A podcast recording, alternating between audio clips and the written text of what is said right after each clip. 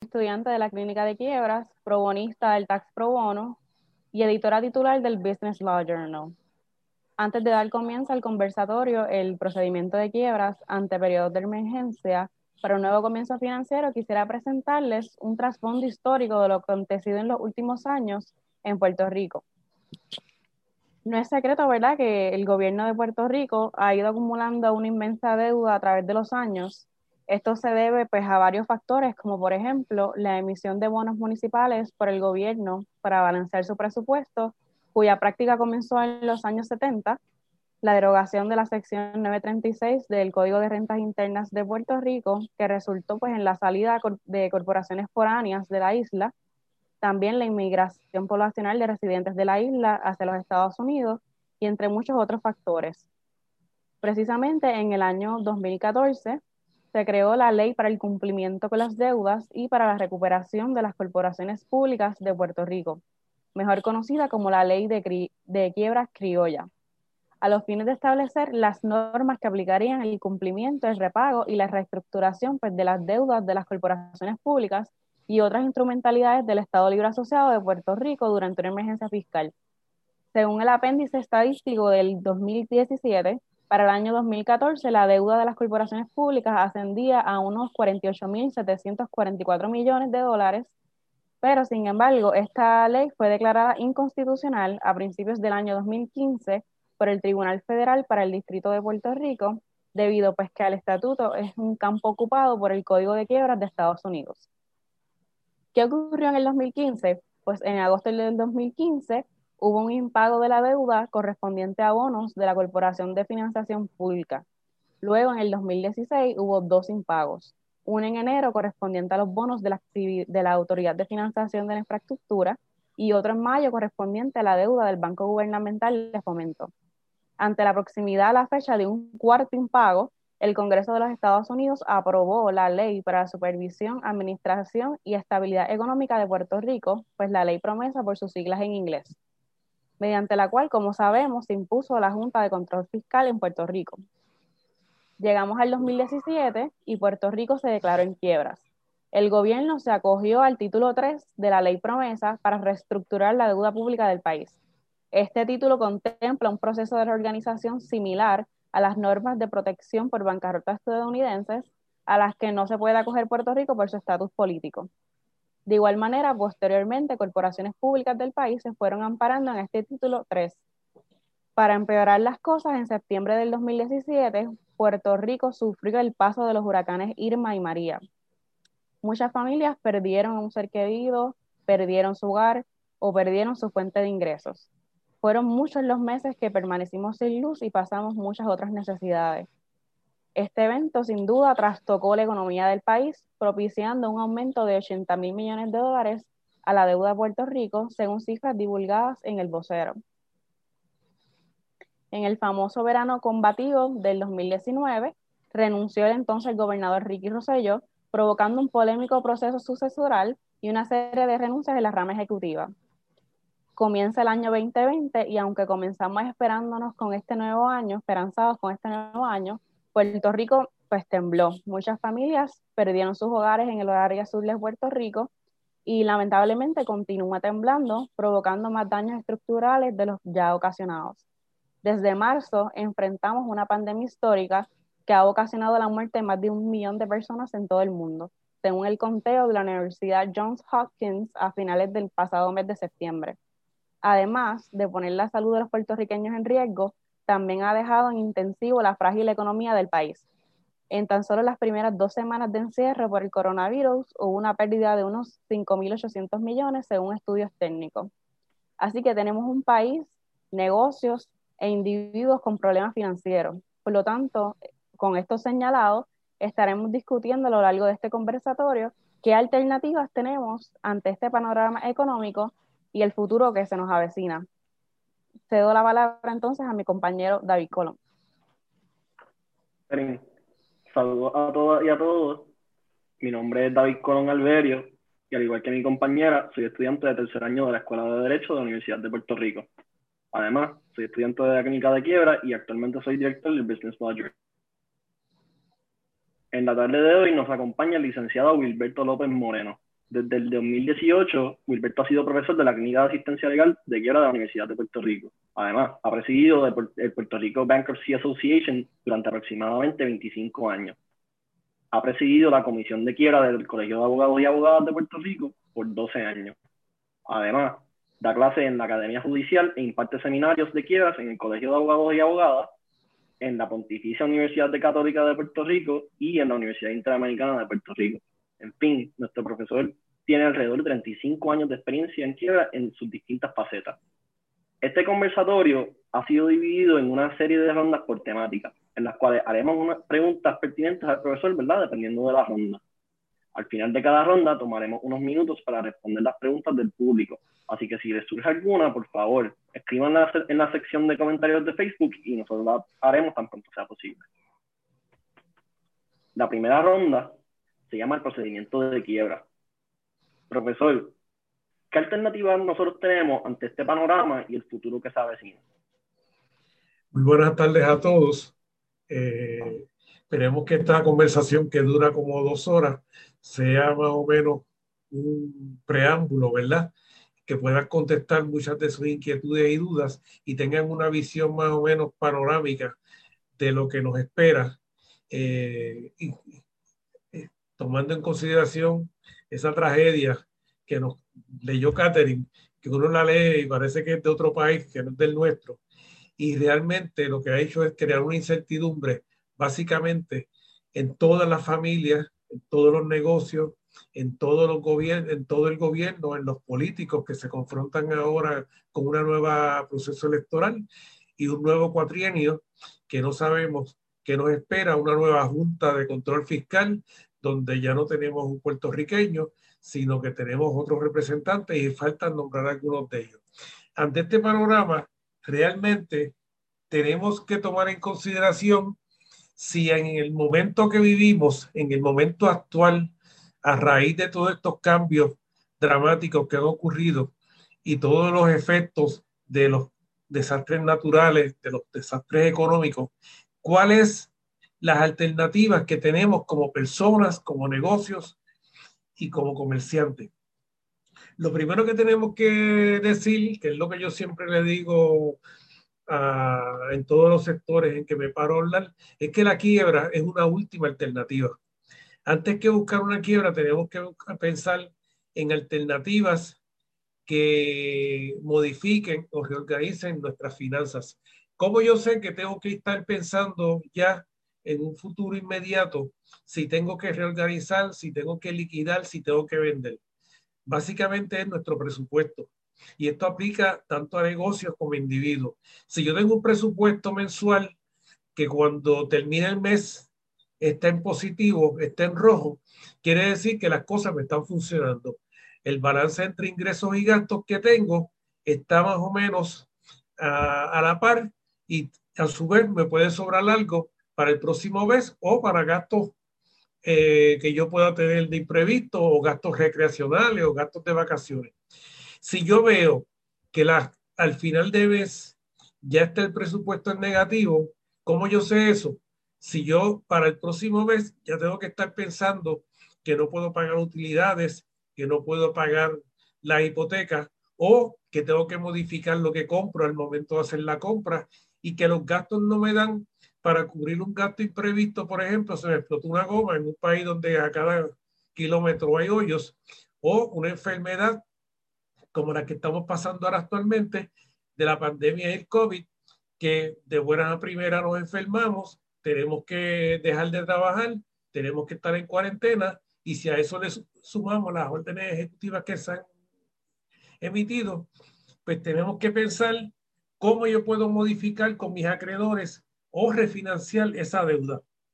O también cómo puedo empezar a salir de activos, venderlos, modificar mis deudas y mis, y mis gastos individuales, ya sean en el negocio o ya sean en mi familia. Tengo que sentarme con los miembros de la familia, tengo que sentarme con los empleados para evaluar realmente qué ajustes podemos hacer para poder cubrir y hacer una proyección a los próximos meses. Tenemos que pensar que este presupuesto pues ya va a ir sufriendo unas consecuencias que a la larga nos puede cerrar el negocio o hacer perder activos.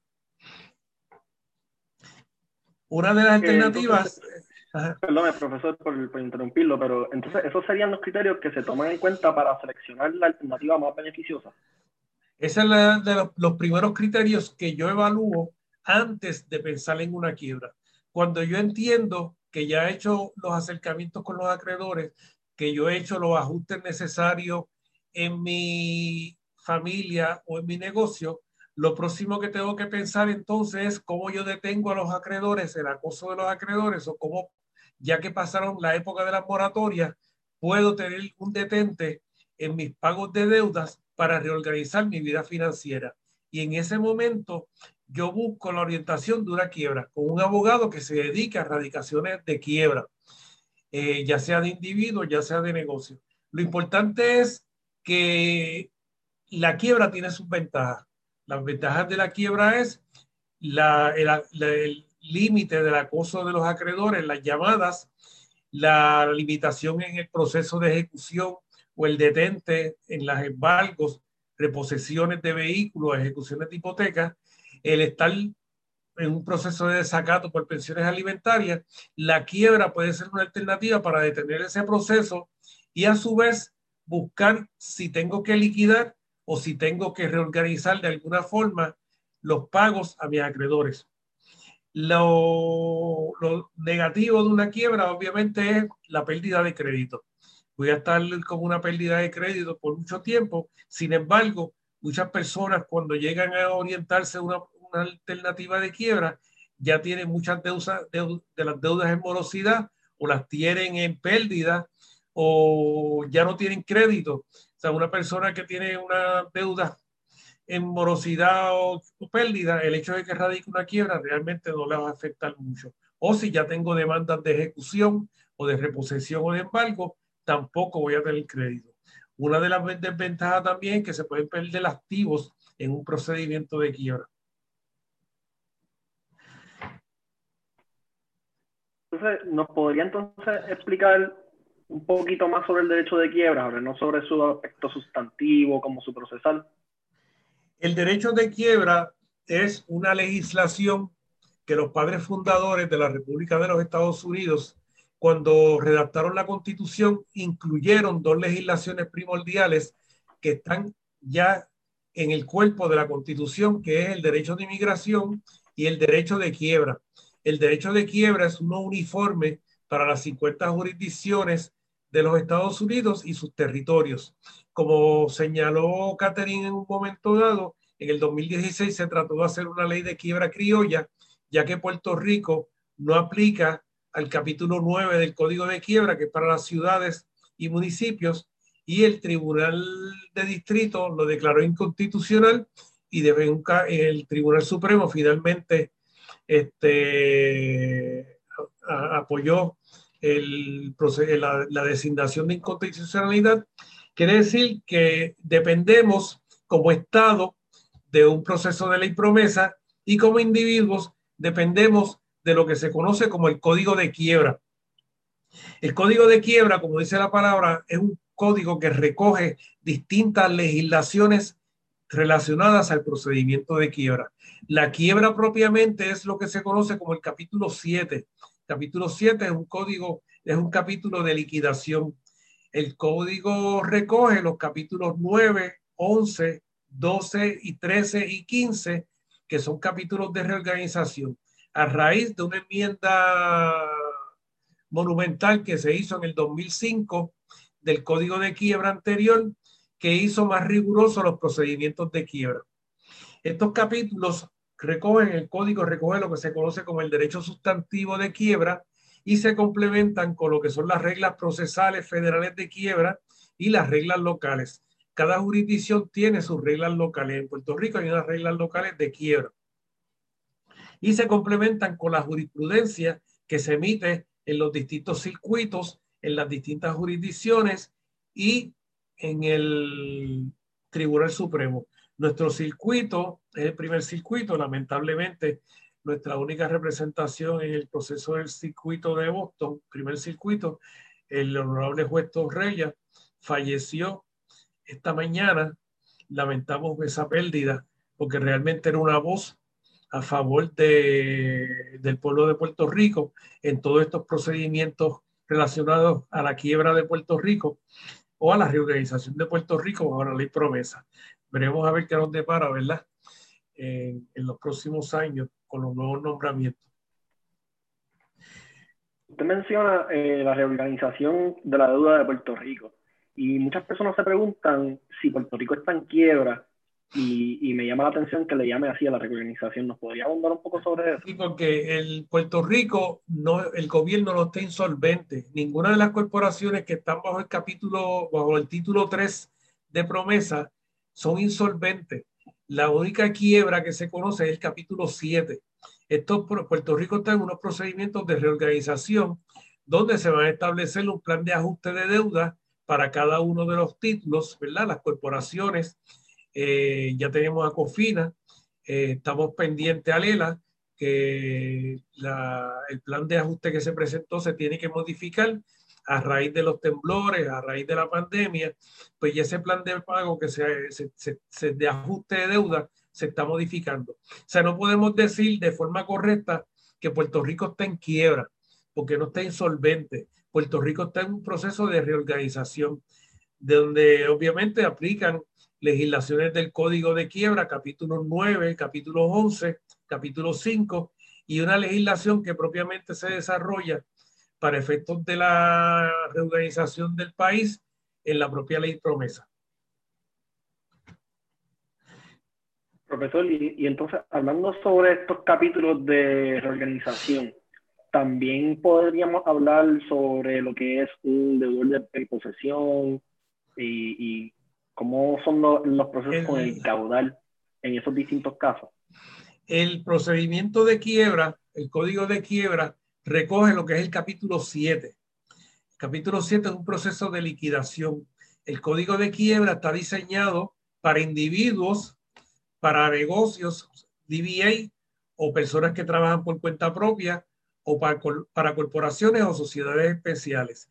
El capítulo de liquidación cubre todas esas, eh, lo que se conoce como personas, que son las corporaciones, los individuos y las sociedades especiales. Sin embargo, hay unos capítulos de reorganización que aplican a, a individuos, como es el capítulo 11, como es el capítulo 12 y el 13.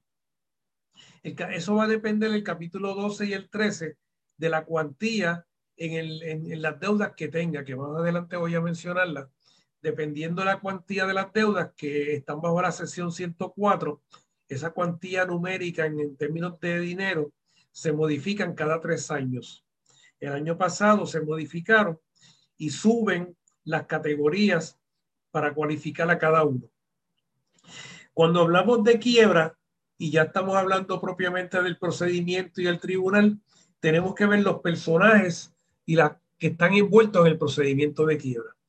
De primera intención tenemos el deudor, que el deudor puede ser un individuo, una corporación, una sociedad especial.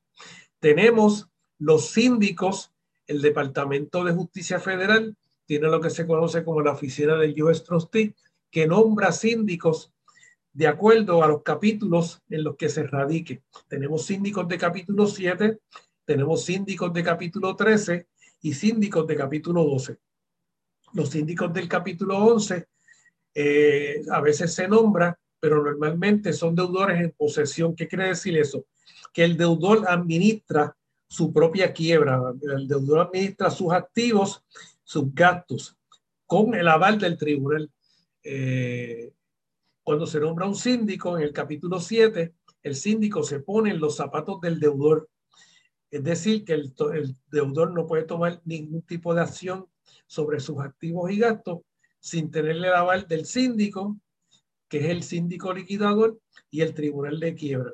En el capítulo 13, capítulo 13 es un capítulo para individuos asalariados que reciben un ingreso regular como pensión, salarios, eh, ayuda familiar, retiro, seguro social.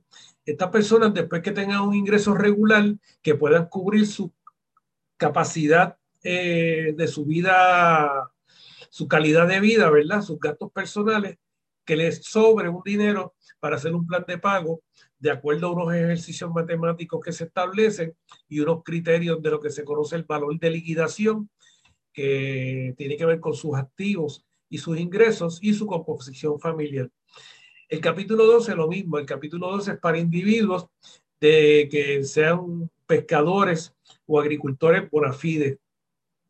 El capítulo 11, como les mencioné, es para corporaciones o individuos que sobrepasen el límite jurisdiccional entre deudas aseguradas y deudas eh, no aseguradas. Y el juez, obviamente, están los jueces de quiebra. En Puerto Rico tenemos cuatro jueces de quiebra, eh, tres en el área de San Juan y uno en lo que se conoce la región sur, que es en Ponce. El, el síndico de capítulo 13 lo que hace es distribuir y estar pendiente al dinero, al por ciento de la propiedad no exenta del deudor que le corresponde en la distribución del plan de pago. O sea, los síndicos de 13 no son síndicos de liquidación, son síndicos de distribución. Los capítulos 7, el síndico es un síndico de liquidador, de, que liquida activos no protegidos por la quiebra. El Tribunal Supremo ha definido que la quiebra es una alternativa para el deudor honesto pero desafortunado y para una distribución equitativa entre los acreedores de la propiedad exenta del deudor. ¿Qué quiere decir eso? Que cuando usted va a un procedimiento de quiebra, tiene que ir con las manos limpias. No puede ir con chanchullo, con mala fe. No puede ir con fraude. ¿Por qué? Porque los procedimientos de quiebra que están bajo el, el título 11 del Código de los Estados Unidos también tienen una legislación que conlleva penas criminales. En el título 18 de la sesión 150 155 se incluyen las penas que pueden ser desde 5 años a 20 años de cárcel o 250 mil dólares de multa o ambas a discreción del juez. Eso quiere decir que cuando uno está en un procedimiento de quiebra, no puede endeudarse, subir las tarjetas hasta lo último, tomar un montón de préstamos y de buenas a primeras decir que voy a radicar quiebra, porque podría ser referido a Fiscalía Federal. Profesor, ¿cuándo usted aconsejaría que, que un individuo debe considerar radical la quiebra? Cuando... perdone, perdone, pero también quería preguntarle porque ah, ah, creo que se nos quedó discutir el Credit Counseling Course que es necesario para, para el procedimiento. Cuando, cuando, cuando uno va a radicar una quiebra, es en el momento en que ya ha agotado las alternativas directamente con los acreedores, las alternativas de modificaciones en su hogar, de los gastos que tiene, los arreglos con suplidores si tiene negocio. Entonces, en ese momento, usted tiene que orientarse con un abogado de quiebra y no lo debe dejar pasar mucho tiempo. Si usted empieza a sentir atrasos en las hipotecas, ya uno, dos, tres meses, no puede pagar el auto, no puede pagar los préstamos, no tiene que evitar que se convierta en un procedimiento judicial porque los gastos le van a aumentar. Ya entonces vienen las demandas, vienen los embargos y ante eso ya usted tiene que ir a un abogado de quiebra para que le diga exactamente, le haga una evaluación a base de su realidad financiera en términos de propiedades, gastos, ingresos y composición familiar, ¿qué alternativa es la más viable para usted dentro de los capítulos de quiebra? En ese momento, usted tiene que tener, para poder ir a un abogado de quiebra, tiene que tener una lista de documentos básicos que son necesarios para la entrevista. De primera intención, necesitamos las planillas de los últimos cuatro años, necesitamos los talonarios del trabajo o de los distintos tipos de ingresos de los últimos seis meses previo a la radicación y los talonarios o ingresos de, 15, de 60 días antes de la radicación de quiebra. Me explico. Si yo voy a radicar ahora en octubre una quiebra, yo necesito los talonarios de abril hasta septiembre. Más, ya estamos a 25, voy a necesitar los ingresos que haya recibido durante el mes de, octubre, ya sea semanal, ya sea mensual, ya sea quincenal. Y entonces se lo llevo al, abogado junto con toda la documentación relacionada a mis deudas, ya sean estados de cuenta de las tarjetas, ya sean libretas, ya sean contratos de arrendamiento, más lo, una relación de los ingresos y gastos que tengo, ya sea en mi negocio o ya sea en mi hogar. ¿Cuánto yo gasto mensualmente en las distintas facetas, verdad? De, de las utilidades, hipoteca o renta, comida, este, transportación, medicamentos, etcétera. Y en el negocio lo mismo. Y necesitamos la responsabilidad contributiva. Si no está el día, pues tendríamos que necesitar eh, certificaciones del CRIM, de las patentes o de deudas contributivas con Hacienda. Todo eso, el, el, abogado va a hacer un análisis y a base del resultado le va a decir qué capítulo eh, usted puede erradicar. Perfecto, profesor. Y entonces, ¿qué tipo de deudas se pueden incluir en la quiebra? ¿Se pueden incluir todas? Esa es una pregunta excelente. eso, es una pregunta muy buena. Para empezar, tenemos que distinguir que el código de quiebra hace una distinción en los distintos tipos de deudas.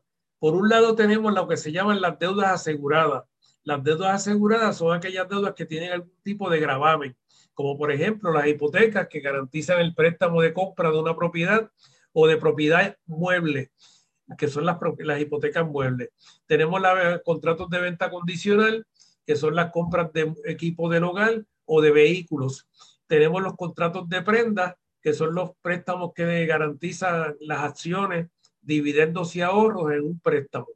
Esas son deudas aseguradas o deudas que sean eh, gravámenes estatutarios, por ejemplo, en el, cuando usted vive en, una, un condominio o una urbanización cerrada, hay una junta administrativa y usted tiene que hacer unos pagos mensuales.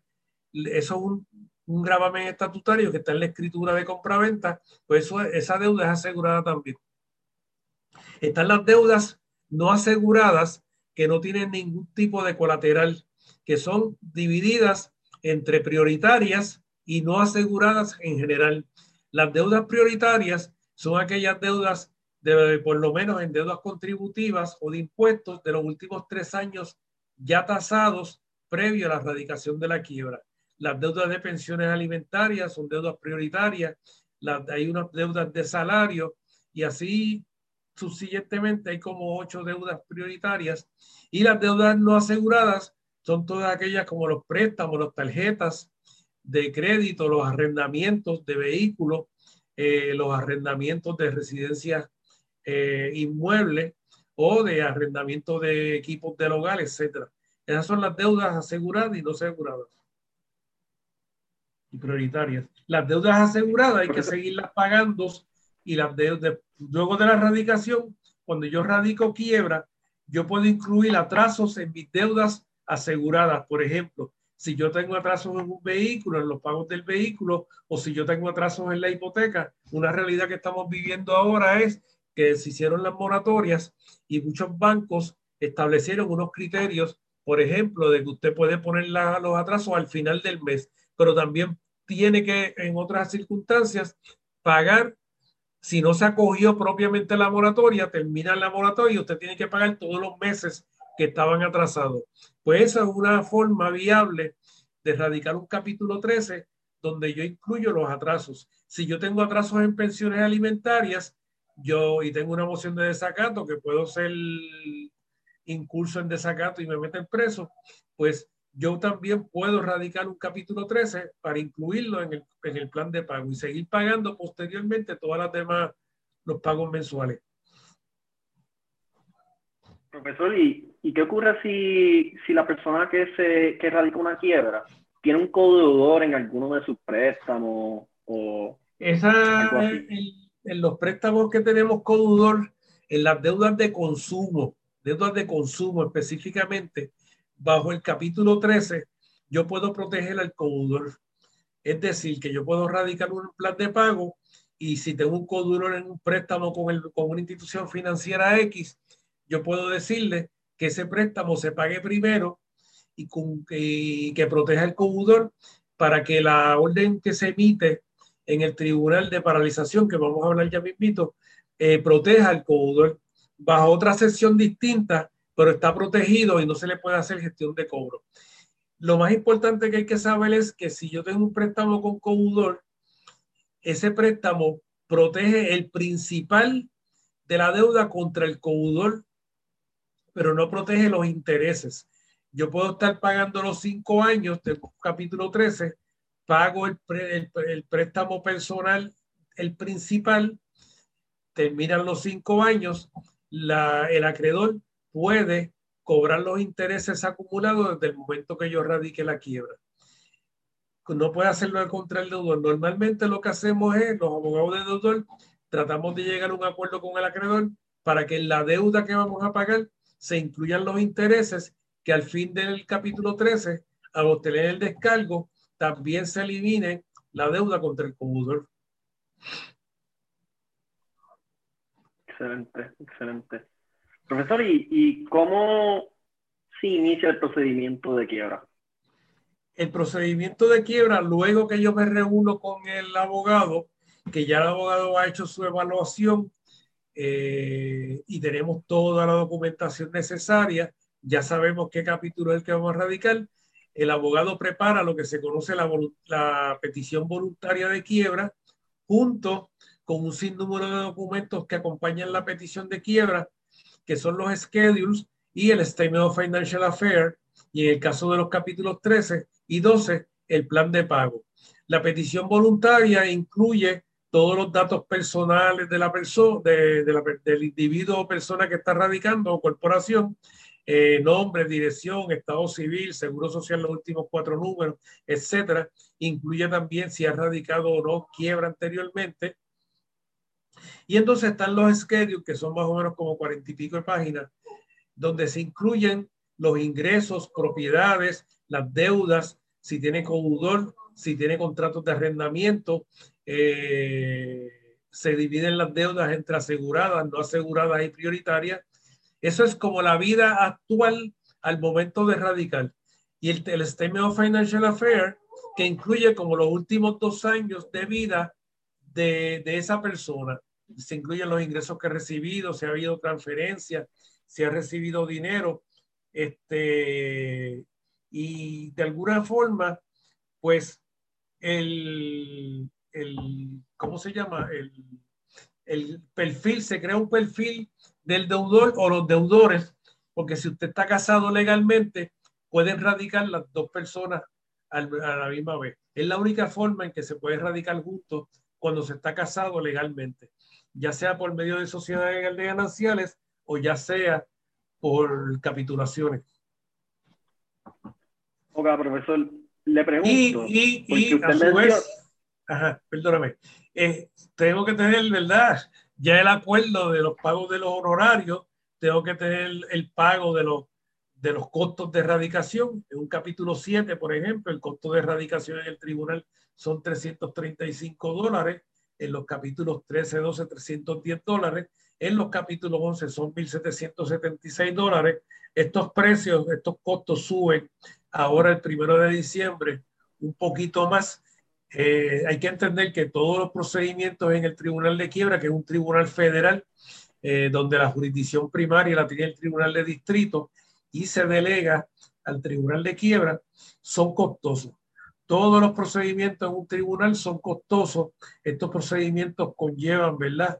La erogación de dinero, a pesar que se dice, ah, pero si yo estoy en quiebra, pero hay que pagar, salvo cuando usted va a la clínica, por ejemplo, de la Escuela de Derecho, pues allí lo que tiene que pagar son los costos de erradicación y en los momentos o en los casos que pueda cualificar, el código de quiebra provee para que esos, para que esos costos de erradicación le dé un waiver, no tenga que pagarlo, pero se hace un ejercicio matemático que tiene que ver con los niveles de pobreza en relación a las jurisdicciones.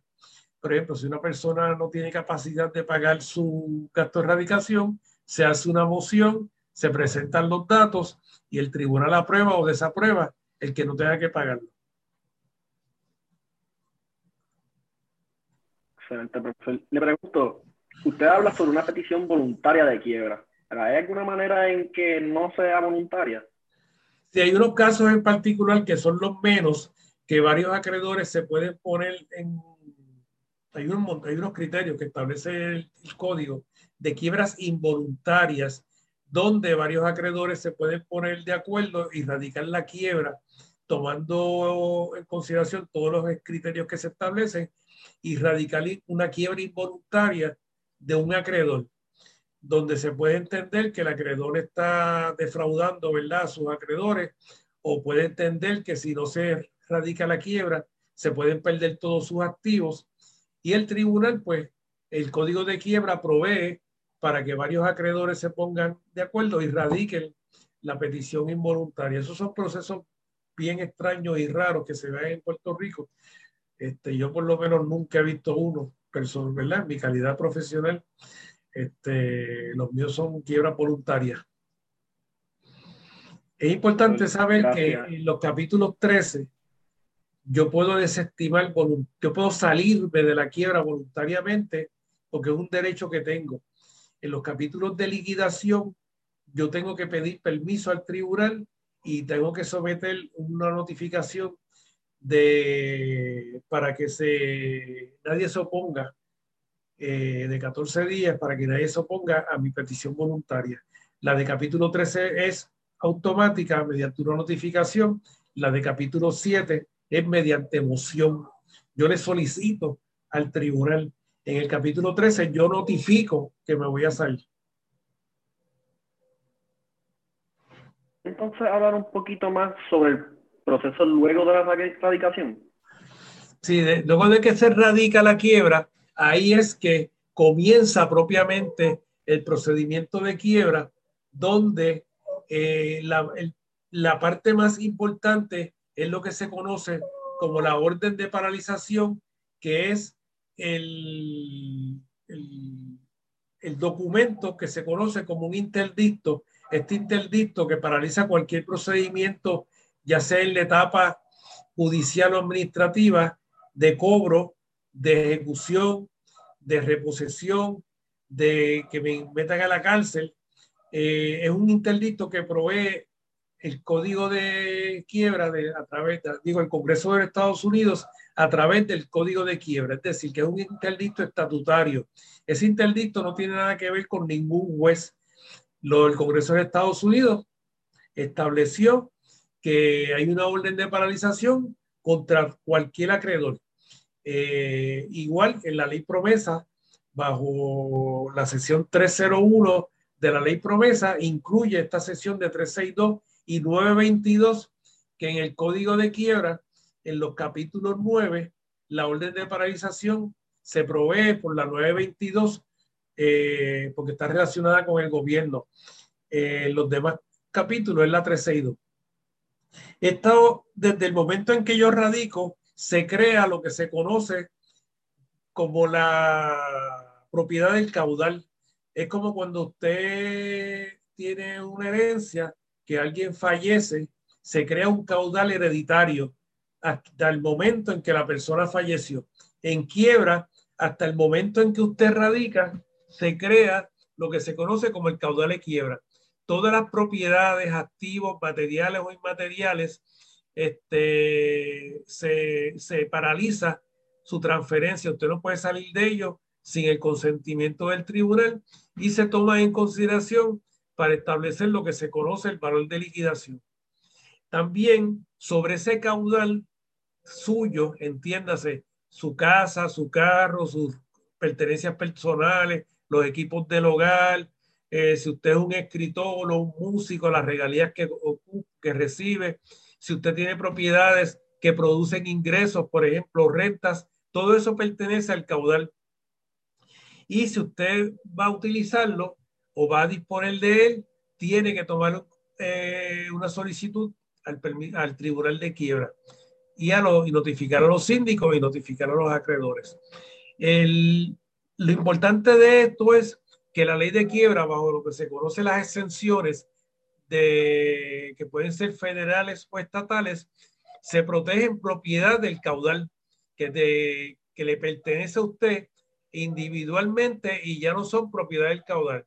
Por ejemplo, si yo tengo un vehículo que vale 3.500 pesos, yo tengo una protección bajo la sección 522 de 3 hasta 4.000 dólares. Y si ese eh, está protegido y no me pueden quitar el auto. Si yo tengo equipos del hogar, tengo unas extensiones, 18 mil dólares, y eso se multiplica cuando se radican más de una persona. Si yo tengo una propiedad, puedo hasta 25 mil 150 por cada uno para proteger mi propiedad también.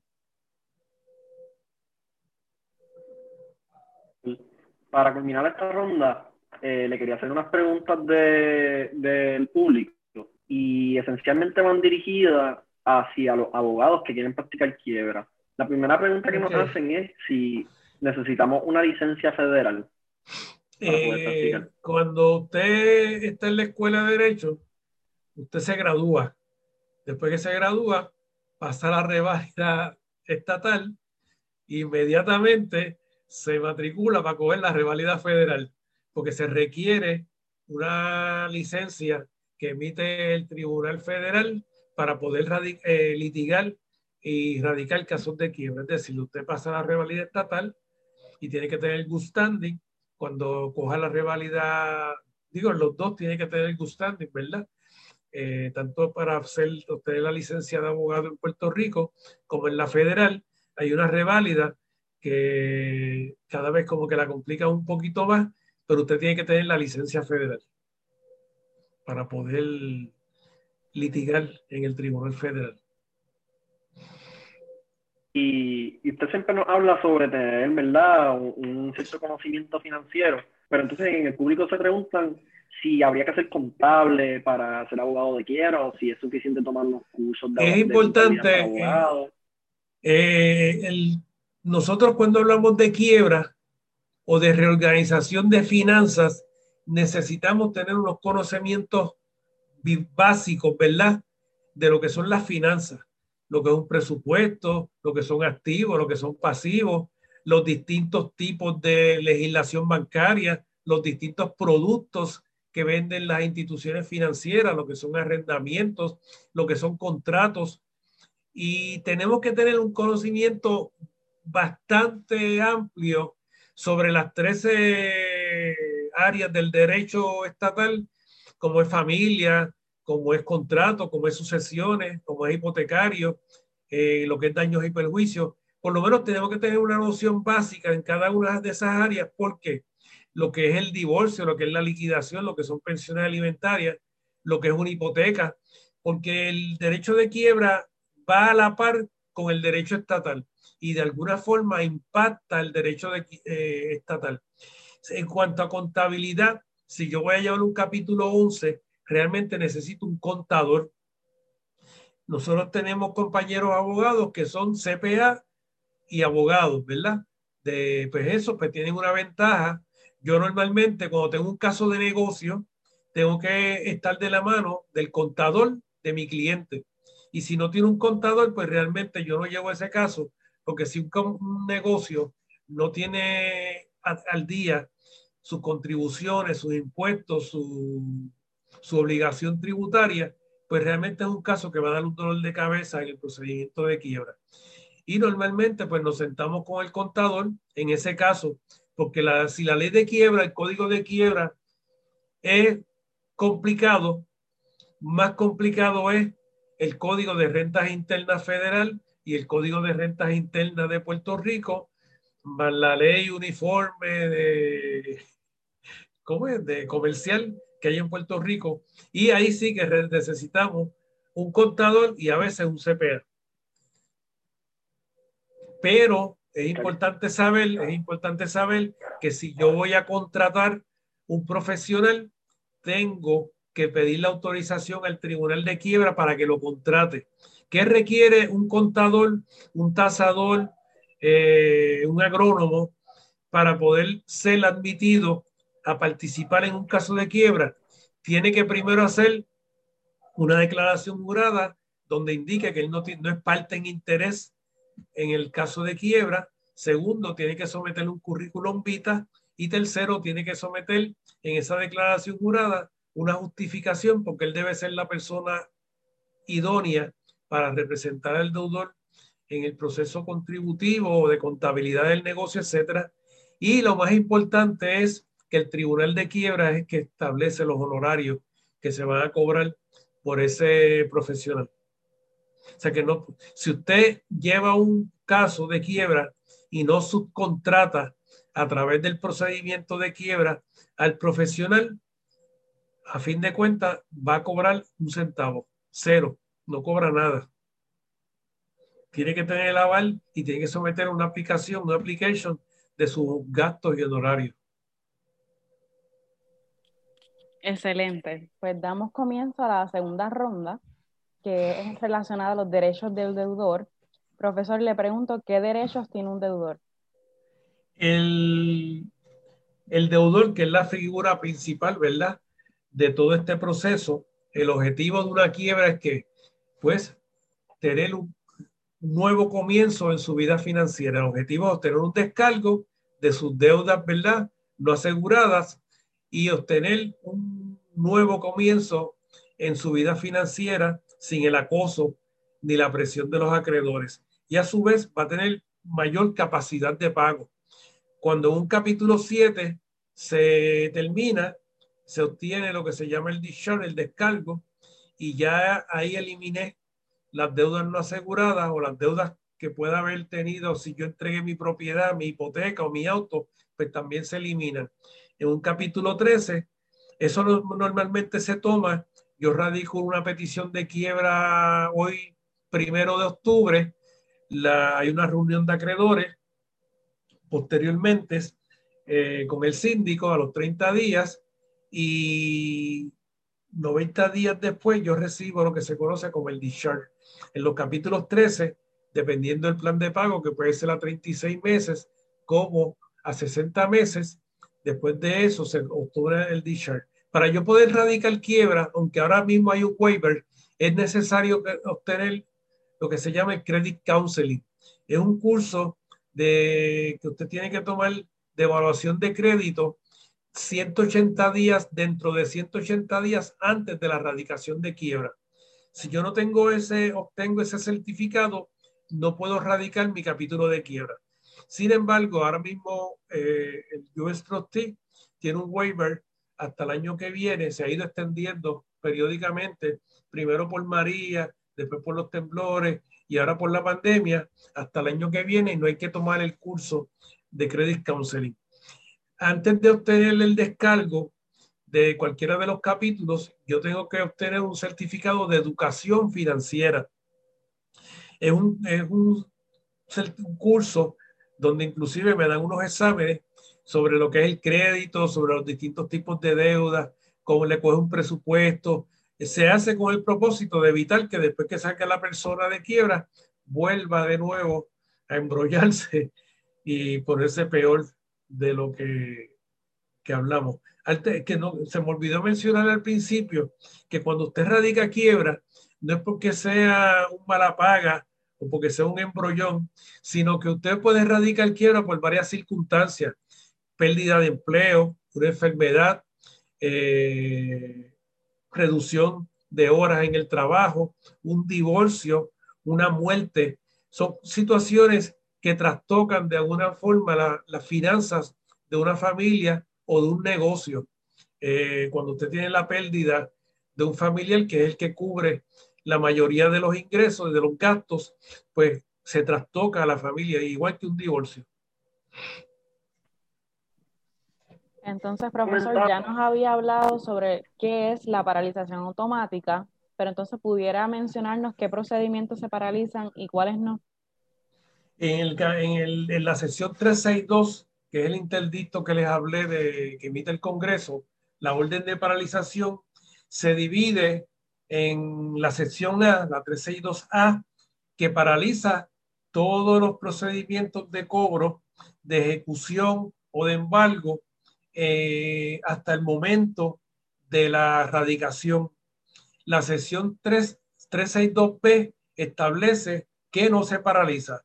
No se paraliza procedimientos criminales, no se paralizan pensiones alimentarias, eh, situaciones de paternidad o filiación Y a su vez, por ahí siguen un sinnúmero de, de, de, secciones donde tienen que ver con efectos tributarios, contributivos, que no se paralizan, y otros que se paralizan dependiendo eh, unos criterios que establece el código de quiebra. De primera intención, lo que tenemos que saber es que bajo la sección 362 se paraliza cualquier gestión de cobro, no importa en la etapa que esté. Yo tengo que evitar enviar una carta, yo tengo que evitar, eh, evitar radicar una demanda relacionada a deudas antes de la quiebra. ¿Por qué? Porque la sección 362K establece lo que se conoce como violación a la orden de paralización. Y eso conlleva eh, penas que pueden ser de sanciones o daños punitivos. Se paralizan los embargos de propiedades, se paralizan las ejecuciones de, de, activos inmuebles y se paralizan las reposesiones de propiedad mueble. Eh, no se pueden, si usted le va a quitar el auto y usted radicó una quiebra, el ajustador no le puede llevar el auto. Si usted tiene una subasta y radica quiebra antes de la subasta, es bien importante, antes de la subasta, no se paraliza la subasta. Y si usted tiene, por ejemplo, un desahucio, pues eso no se paraliza. Si ya tiene la orden de desahucio, no se paraliza porque el código de quiebra bajo la sección 365, que tiene que ver con los arrendamientos, establece que para que yo pueda continuar con un arrendamiento tengo que asumirlo o rechazarlo. Pero el, el contrato de arrendamiento tiene que estar vigente. Por definición, si yo tengo una orden y una sentencia de desahucio, quiere decir que el contrato se quedó sin efecto y ya yo no lo puedo asumir o rechazar. En los contratos personales residenciales que tienen que ver de consumo, ¿sabe? Se, tenemos 60 días desde la radicación para rechazar o asumir el contrato. En los contratos comerciales tenemos 120 días para asumir o rechazar el contrato. Por ejemplo, en un caso de eh, emitir cheques sin fondo, tiene una dualidad civil y una dualidad criminal. Si yo radico quiebra, la dualidad civil del cobro se paraliza, pero la dualidad criminal no se paraliza. Si me continúa el caso por emitir cheques sin fondo y el tribunal me impone la pena de restitución, esa, esa pena que me impone no se descarga en la quiebra. Profesor, y en la quiebra, ¿qué ocurre con las propiedades del deudor? Por ejemplo, ¿pudiese él este, adquirir nuevas propiedades? En, durante el procedimiento de quiebra, Recuerden que les mencioné lo que es el caudal en quiebra. Cuando un plan de pago se confirma o cuando un capítulo 7 termina, esa propiedad revierte al deudor. Si yo voy a salir de algún activo mío, por ejemplo, voy a vender un auto, voy a vender los muebles de mi casa o voy a vender mi casa, yo tengo que pedir la autorización del tribunal y el tribunal va a determinar qué va a ocurrir va a evaluar primero si la venta que se está haciendo de la propiedad está dentro de los parámetros de lo que es el valor de la propiedad en el mercado, eh, quién lo va a comprar, eh, cuánto es la cuantía, en qué tiempo, y el tribunal lo autoriza. El dinero que se obtenga luego de pagar las hipotecas o los gravámenes que tenga la propiedad se revierten al procedimiento de quiebra. Si yo vendo una casa en 100 mil dólares, vale, qué sé yo, 60 mil, pido una extensión de 25 mil, pues la diferencia que, de lo que sobre, pues se, se, incluye en el plan de pago o el síndico de capítulo 7 se queda con él si todavía el, el procedimiento está vigente. Vamos a suponer que yo no tengo propiedad inmueble y estoy en un capítulo 13. Pues si yo voy a comprar alguna propiedad inmueble, yo tengo que demostrar que al adquirir la nueva propiedad y el nuevo crédito no se va a afectar mi procedimiento de quiebra, de plan de pago y que tengo la capacidad de poder asumir esa deuda.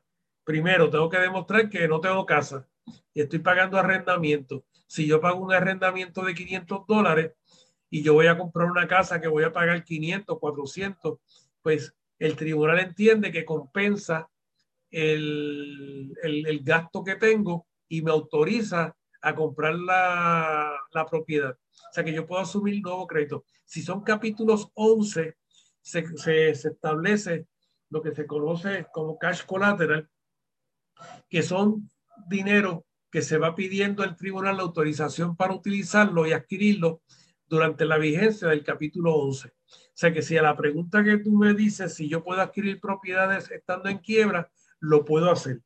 Lo que pasa que los bancos son más rigurosos, ¿verdad?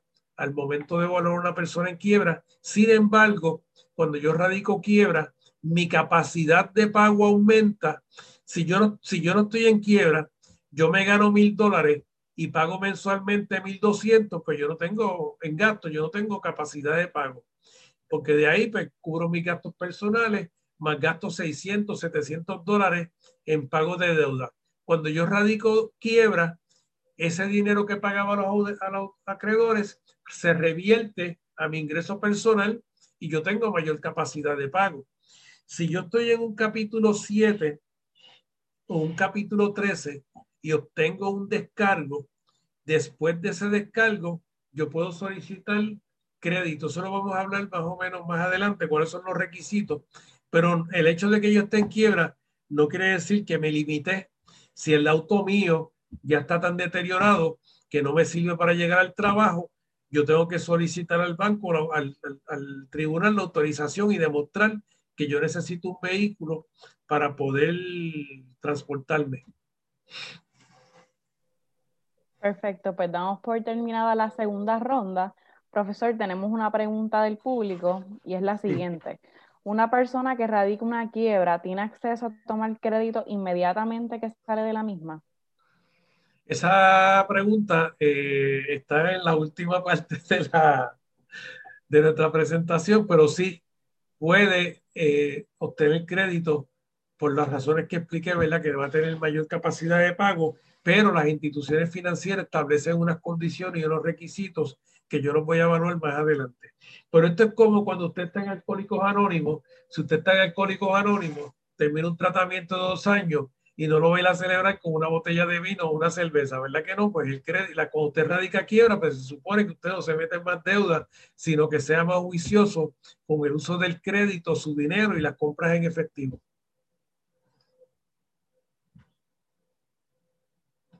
¿Qué más? Gracias, profesor, y gracias, Catherine. Vamos entonces a dar comienzo a la tercera ronda, que trata sobre los derechos del acreedor. Entonces, ¿nos podría hablar un poquito sobre qué derechos tienen los acreedores en el procedimiento de quiebra? los acreedores tienen lo que sería el 50% de los derechos, si lo, si lo vemos un 100%. Los deudores tienen un 50% y los acreedores tienen un 50% los mismos derechos que puede tener un deudor de protegerse con sus acreedores, lo tienen los acreedores de obtener eh, lo que le correspondería de la propiedad no exenta del deudor. Es decir, que los acreedores lo primero que tienen que hacer es radicar lo que se conoce bajo la sección 501 del Código de Quiebra, el proof of claim. Tienen que hacer una reclamación eh, en el procedimiento de quiebra para poder obtener, eh, recobrar deuda. Por ejemplo, si yo radico un capítulo 7 que no tiene, que es lo que se conoce, que es un caso que no tiene activos para distribuir, pues ahí no se radica ningún capítulo 7 porque los acreedores no van a cobrar nada.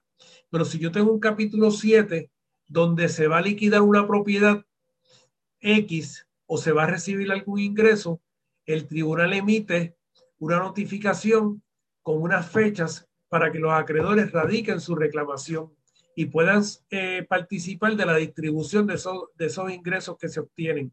Recuerde que el, el síndico lo que hace es liquidar, convertir en dinero una propiedad para entonces poder pagar a sus acreedores, estableciendo los criterios del tipo de deuda, los primeros que cobran en un procedimiento de, quiebra son las deudas aseguradas. Si yo tengo deudas de atraso de una hipoteca, las deudas prioritarias En segundo lugar, y si sobra dinero, las deudas no aseguradas cogen un por ciento. Eh, en el sentido de, de esa reclamación, yo tengo un formulario que es una forma, todo, todo el procedimiento del Tribunal Federal se establecen formas, distintas formas. Al igual que hay la forma de petición de quiebra, los schedules, etcétera, está la forma este, de proof of claim, donde se incluye el nombre del deudor, el número de casos, el nombre del acreedor, su, su reclamación, si es asegurada, no asegurada, si es prioritaria, y se firma. Y junto con esa reclamación se tiene que incluir los documentos que evidencian esa deuda. Si es un contrato de venta condicional, yo tengo que demostrar el contrato y el pagaré de compra y que está registrado en el Departamento de Estado en los contratos de venta condicional. Si es una hipoteca, yo tengo que incluir copia de la escritura de hipoteca, tengo que incluir una relación de todos los pagos que se han hecho y de los atrasos, el interés que se está cobrando y lo más importante, un estudio de título que certifique que esa propiedad tiene el gravamen inscrito de la hipoteca. Si no está grabada la hipoteca, si no hay hipoteca, esa hipoteca no existe y se convierte en un préstamo personal y en una deuda no asegurada. Por eso es que es importante, entre la documentación que usted le lleva a su abogado, si tiene propiedad inmueble, tiene que llevarle la, la copia de la escritura. Un acreedor tiene la alternativa, eh, complementando un poco, ¿verdad? Con lo que hablamos anteriormente, bajo la sección 362 de la orden de paralización, si yo tengo un caso donde la persona tiene atrasos de hipoteca, esos atrasos se encubren hasta el momento de la radicación de la hipoteca, pero los meses subsiguientes yo tengo que continuar el pago de la hipoteca o del auto si es que no lo incluí dentro de un capítulo 13 completo, pues yo tengo que hacer los pagos regulares. Si yo no continúo haciendo los pagos regulares, el acreedor puede llevar un procedimiento que se conoce bajo la sección 362 para levantar la orden de paralización, donde le dice al tribunal, mire tribunal, este deudor radicó una quiebra, incluyó los atrasos, pero no ha seguido pagando. Pues permítame a mí que se levante el state para yo poder continuar con el procedimiento de ejecución. Y eso sacaría del proceso de quiebra no solamente los pagos posteriores a la quiebra, sino que los pagos anteriores a la quiebra también se incluyen y ya no estaría protegido por el tribunal de quiebra. Si es una deuda que tiene coudor y la persona no protegió al coudor dentro de su procedimiento de quiebra, ya sea porque fue un capítulo 7 que no protege los coudores o fue un capítulo 13 pero no protegió al coudor en su plan de pago, bajo la sección 1301 se lleva el mismo procedimiento para levantar el stay. O sea que el acreedor tiene el derecho entonces de no ir contra el deudor, pero puede ir contra el coudor y cobrarle la deuda eh, que no está protegida bajo el tribunal de quiebra. En lo, los acreedores asegurados y los acreedores no asegurados que comparecen a los procedimientos de quiebra, se les notifica todos los eventos que ocurren dentro del procedimiento de quiebra. Y el más importante es lo que se conoce como la reunión de acreedores. Esa reunión de acreedores es tal vez el único momento en que el acreedor va a tener de frente a frente al, a su deudor porque ustedes saben que, pues normalmente usted coge un préstamo, usted puede coger préstamo hasta por internet. Los acreedores, usted es un número de casos en la computadora del acreedor, a menos que usted haya ido a un oficial, ¿verdad? Y coger préstamo, etcétera. Pero realmente esos préstamos se incluyen en todo el proceso interno de, de la institución financiera y usted perdió contacto con la persona que le dio el préstamo, a menos que usted sea un comerciante que ya tiene asignado, ¿verdad? Un oficial de crédito que se va a hacer su enlace permanente mientras esté el préstamo con la institución financiera. Pues en esa reunión de acreedores, esa reunión se celebra ante el síndico, ya sea de capítulo 7 o 13 o bajo el procedimiento de capítulo 11, donde los acreedores hacen preguntas relacionadas al procedimiento de quiebra o relacionadas a información que ellos obtengan o hayan obtenido de los documentos que usted llenó al solicitar el préstamo. Cuando usted solicita un préstamo en un banco, usted tiene que demostrar que tiene dinero, que tiene capacidad de pago, que ahora mismo no tiene capacidad de cash para continuar viviendo, pero tiene activos, tiene propiedades. Pues esa información, usted no se pone pelado ni pobre en una solicitud de préstamo, usted se pone que tiene capacidad de pago.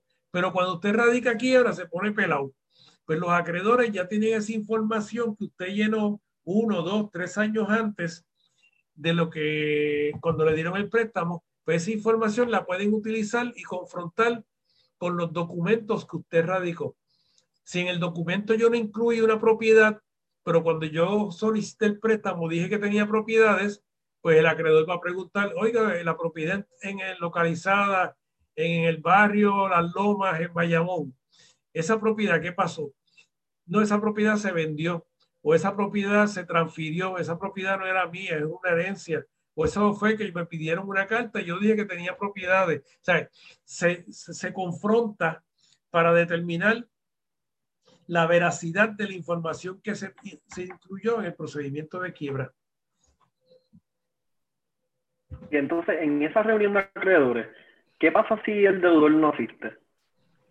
El, si el deudor no asiste a una reunión de acreedores, y tampoco asistió el abogado, pues se, el síndico va a radicar lo que se conoce como una moción de desestimación por incomparecencia a la reunión de acreedores.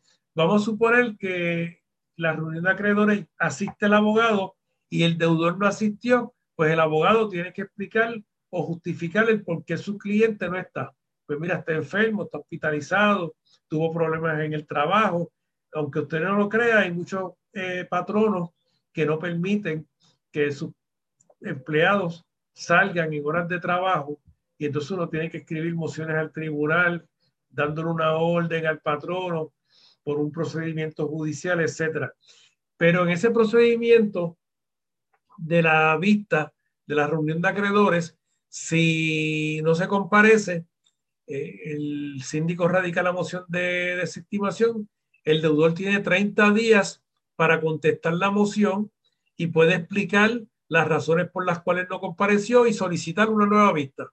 Si no lo hace, pues el caso se lo van a desestimar y lo van a sacar de la quiebra, con lo que quiere decir que usted perdió la protección del tribunal de quiebra, perdió la protección de la orden de paralización y a su vez revierte de nuevo a su origen. Eh, cuando yo radico una quiebra, se paralizan los intereses y no se acumulan. Cuando yo termino el descargo, yo lo estoy pagando solamente el principal que se radicó en la reclamación que hizo el acreedor. Pero si yo llevo dos o tres años en una quiebra y el caso se desestima, me sacan de la quiebra, esas deudas se revierten al momento de la radicación y todos los intereses acumulados durante ese tiempo se le suman a la deuda. Si yo voy a radicar quiebra nuevamente, pues ya no debo 100 dólares, si es posible que deba 200 dólares. Y ya la deuda en el nuevo caso va a ser de 200 en vez de 100. Profesor, y hablando de desestimar el caso, ¿una quiebra puede ser desestimada por alguna otra razón que no sea la no comparecencia a la reunión de acreedores? Se puede desestimar por falta de pago de las deudas posteriores a la quiebra, o en este caso serían las pensiones alimentarias. Cuando yo radico un caso que tengo atrasos en una pensión alimentaria, yo esas deudas se incluyen hasta el momento de la radicación. Cuando yo salgo posterior a la radicación, yo tengo que continuar el pago regular de mi pensión alimentaria, acorde a la forma en que la pagaba. Si la pagaba semanal, si la pagaba bisemanal, si la pagaba mensual, si la pagaba quincenal. Si yo dejo de pagar mi pensión alimentaria, primero que no se me confirma un caso de capítulo 13. Segundo, que no puedo obtener el descargo. Yo tengo que estar al día en la pensión para obtener el descargo en los capítulos 13 o la confirmación del plan de pago. Si yo no los radico, si no los pago, la, la madre alimentaria puede comparecer al tribunal, ya sea por asume, a través de asume o ella en su calidad personal, e indicarle al tribunal que el deudor no está pagando los pagos post petición de la pensión y el caso puede desestimarse. Si yo radico una quiebra con lo que se conoce como el esqueleto, ¿qué quiere decir eso? Que yo estoy radicando la petición voluntaria, la lista de acreedores, el desglose de mis honorarios, y no, y, no radico ni plan de pago, ni schedule, ni sofa. Yo tengo 15 días después de radicar la petición de quiebra que puede extender 15 días más dentro de los 15 días previos, ¿verdad? Para someter toda la documentación. Si pasan 45 días bajo la sesión 521I del Código de Quiebra, se desestima automáticamente y el juez no tiene jurisdicción se pierde su jurisdicción, no se puede pedir reconsideración. O sea que si yo radico un capítulo 13, 7 o cual sea, y radico el esqueleto, que eso se radica, por ejemplo, yo tengo un cliente que tiene subasta el jueves y ya yo tengo la documentación necesaria, pero me falta información para complementar los schedules y ya yo determiné que la persona cualifica para ese capítulo, pues yo radico las primeras páginas, lo que se conoce el esqueleto y después radico el plan de pago o radico los schedules que me faltan. Y por eso es que se radica normalmente el esqueleto. Yo evito hacer esto porque normalmente la gente después que obtiene la orden de paralización se olvida del abogado, lo deja pillado, no trae la documentación y el caso puede ser, se termina desestimando a los 45 días.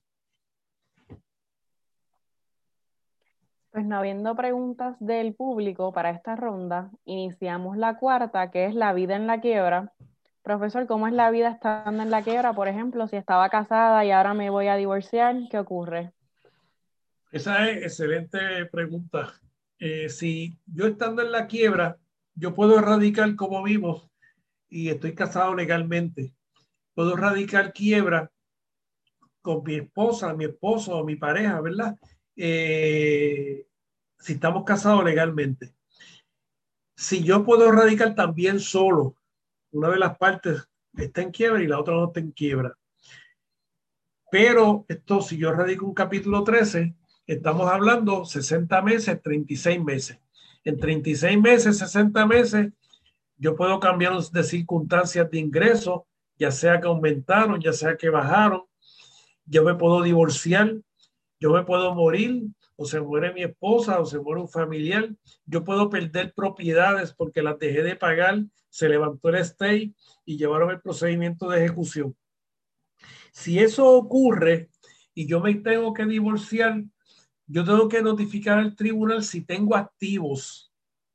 Si es un, caso por consentimiento mutuo con activos, yo tengo que notificar al tribunal que me voy a divorciar. ¿Por qué? porque hay activos que no se pueden transferir, no se pueden desprender del procedimiento de quiebra. Y si yo estoy en un proceso que es ruptura irreparable o cualquier otra causal, yo no sé ahora en el código ¿verdad? nuevo se eliminaron muchas causales, pero yo sé que existe ruptura irreparable y consentimiento mutuo, ¿verdad?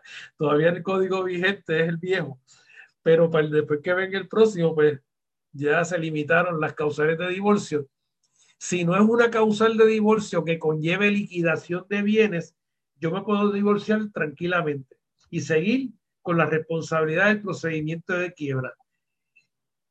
Los dos tienen que seguir pagando el capítulo de quiebra o uno de ellos lo paga, pero tienen que continuar pagando. Si no lo pagan, le desestiman el caso. Si yo tengo un proceso de liquidación de bienes, estando en el procedimiento de quiebra, tengo que pedir autorización al tribunal de quiebra para poder liquidar mis bienes, ya sea cedérselos a una de las partes, ya sea vender las propiedades y el dinero que se obtenga, yo tengo que revertirlo al procedimiento de quiebra. O sea, lo, puedo hacer, puedo liquidar, pero no puedo eh, contar con el dinero que me voy a ganar, salvo que tenga que pagar la ganancia de capital, ¿verdad? Eh, que es un, una ganancia que si usted no vende la propiedad dentro de un año, dos años, tiene que pagar el 10%, ¿verdad? Al gobierno. Si, por ejemplo, yo recibo una herencia, en un capítulo 7, cuando yo radico, el state se extiende hasta el proceso en que termine el caso. ¿Cuándo se deja de tener el state? Por desestimación, por cierre del caso, o porque se levantó el state, o porque se convirtió el caso a otro caso. Pues, si yo tengo una persona que radica quiebra hoy, en octubre, y dentro de un capítulo 7, y dentro de los próximos 180 días recibe una herencia, esa herencia es parte del caudal en quiebra. Si yo tengo un capítulo 13 de reorganización 12 y 11, el, el, caudal se extiende hasta el momento que se cierre el, que se obtenga el discharge. Es decir, si a los tres años yo recibí una herencia, pues esa herencia es parte del ingreso del caudal de en quiebra. Yo jugué la loto, me pegué en la loto, eso es parte del caudal en quiebra. Yo no puedo disponer de ese dinero. Ustedes se sorprenderían la cantidad de personas que se han pegado en la loto y terminan en quiebra. No sé si recuerdan el caso de aquella persona que se pegó en el pulpote con 11 millones de dólares y terminó en quiebra por un proceso de divorcio y lamentablemente para que usted vea qué triste es la vida, esa persona se muere y los hijos no tenían dinero para enterrarlo. Una persona que obtuvo 11 millones en lo que se conocía como el pulpote. Imagínense para que usted vea lo que es la tragedia humana. Pues cuando yo estoy en un procedimiento de daños y perjuicios, por ejemplo, si yo al momento de erradicar la quiebra tenía un caso como demandante en caso de daños y perjuicios, esa, ese caso no se paraliza porque es a favor del demandante y se continúa el procedimiento en el tribunal estatal. Si yo soy un caso que yo soy demandado en el tribunal estatal y radiqué quiebra, pues ese caso se paraliza. El acreedor, que es el demandante, puede pedir una autorización al tribunal de quiebra para que se se levante provisionalmente la paralización automática en lo que se obtiene una sentencia en el proceso de estatal contra el deudor para poderla incluir en la quiebra, porque de lo contrario sería una deuda no contingente, no líquida, ¿verdad? Y contenciosa. Pero yo, el tribunal puede pedirlo, tú le pides autorización al tribunal para continuar en el tribunal estatal. Cuando tenga sentencia, esa sentencia se, retro, se lleva al tribunal de quiebra. Profesor, en el caso, por ejemplo, que yo tenga algún negocio y radico quiebras, ¿qué ocurriría ahí? Si depende del capítulo que radique. Cuando usted tiene un negocio y radica un capítulo 7, inmediatamente se tiene que cerrar el negocio se le entrega la llave al síndico y ese y no puede entrar al negocio, tiene que, eh, si es un restaurante, si es un supermercado, tiene que antes de radicar salir de todos los alimentos perecederos, porque tan pronto se radica se va a eliminar la luz, ¿verdad? La utilidad pública y se va a cerrar y usted no quiere que el síndico entre a un negocio con alimentos podridos allí, ¿verdad? Y ratas, etcétera. Si usted es un profesional, por ejemplo, donde su negocio es usted, usted mismo, pues eso no se cierra, usted sigue haciendo su profesión, ¿verdad? Si es un exterminador, pues usted sigue fumigando. Si es un mecánico, pues sigue trabajando como mecánico. Siempre y cuando no tenga un taller, pues si tiene un taller y radica un capítulo 7, se cierra el taller. Si usted en un capítulo 11, un capítulo 13 o 12 que es de reorganización, usted se convierte en lo que hablamos al principio, que es un deudor en posesión.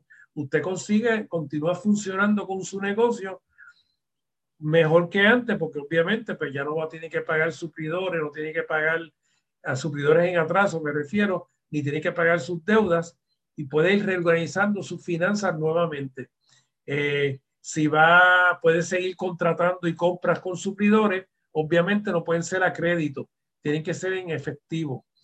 Compras de suplidores en el uso normal del negocio, ¿verdad? Este, en el curso regular del negocio. De lo contrario, pues tendría que notificar al tribunal de quiebra y a los síndicos de las gestiones que está haciendo. Pero si es un capítulo 7 y radica negocio, tiene que cerrar el negocio para poder continuar. ¿Qué ocurre cuando son negocios que están arrendados?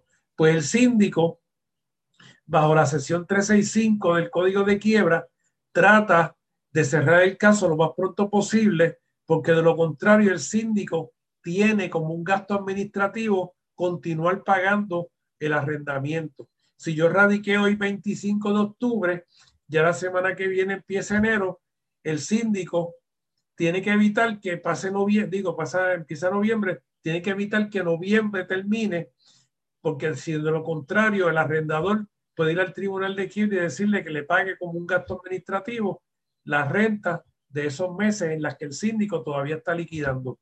¿Por qué ocurre eso?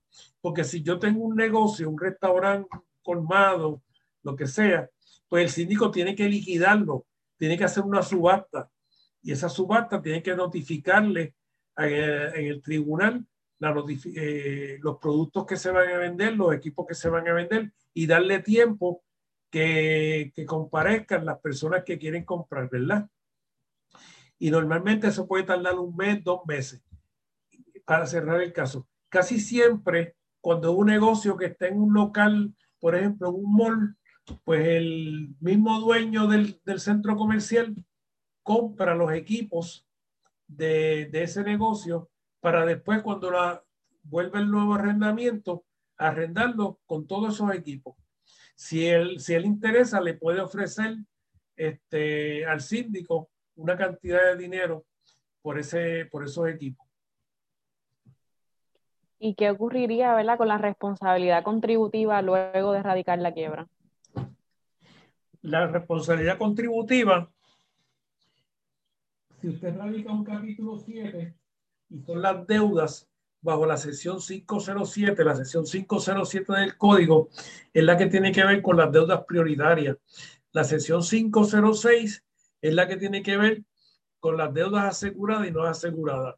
Pero hay distintos de deudas contributivas, porque hay deudas individuales, hay deudas de patrono, ¿verdad? Hay deudas de contraempleados, desempleo, incapacidad, etcétera. Si son de los últimos tres años tasados previo a la erradicación de la quiebra, usted tiene que hacer arreglos de pago, ya sea en un capítulo 13 que las va a incluir o si es un capítulo 7, tiene que pagarla, no se, no se descargan. Si son deudas más allá de los tres años, esas deudas se eliminan. Usted tiene que seguir rindiendo sus planillas posteriores a la quiebra, como cualquier otro ciudadano. Si yo radiqué quiebra en el 2020, en el 2021 yo radico la planilla del 2020.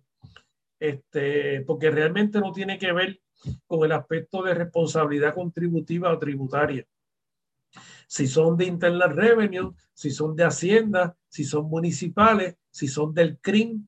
El CRIM tiene la dualidad que tiene deudas que son contra bienes inmuebles y contra bienes muebles. Pues dependiendo, igual que los municipios con las patentes, esas deudas usted tiene que, esa responsabilidad usted tiene que continuar posterior a la quiebra realizándolas. Y profesor, ¿alguna persona pudiese utilizar la quiebra como escudo para entonces dejar de pagar las pensiones alimentarias? No, las pensiones alimentarias no son descargables y como dijimos en, en, la primera ronda, las pensiones alimentarias bajo la sección 362B eh, se continúan, no se paralizan. Se paraliza la gestión del cobro de los atrasos de la pensión alimentaria. Es importante saber que si una persona está por asume, tiene que ver, para que se pueda representar asume en un procedimiento de quiebra, tiene que ser una persona que sea eh, participante de asume bajo el título 4D del Seguro Social, que es la que crea la administración de sustento de, de, alimentos, en, de ASUME, ¿verdad?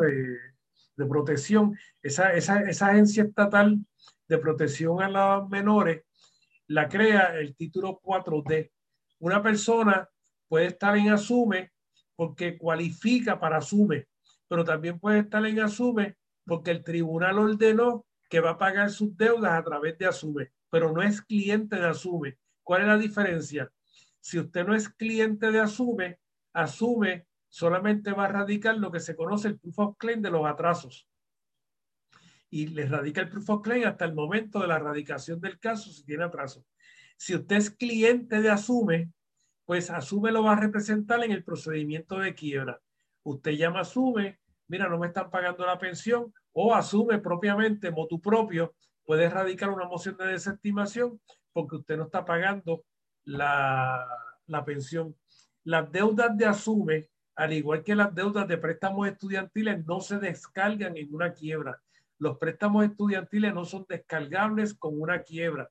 Si usted tiene un préstamo estudiantil, es una deuda no asegurada, mientras esté en quiebra no se la van a cobrar, pero tan pronto termine la quiebra, le van a cobrar todos los intereses acumulados más el pago regular del préstamo que usted tenía. Ustedes que llevan tres, cuatro años y tan pronto que le dan el diploma, a los seis meses le dan el otro diploma de la factura del préstamo estudiantil, pues tienen que saber que esa deuda hay que pagarla, que no se elimina. Entonces, pues, ¿cuál es el efecto crediticio que tiene la erradicación de la quiebra?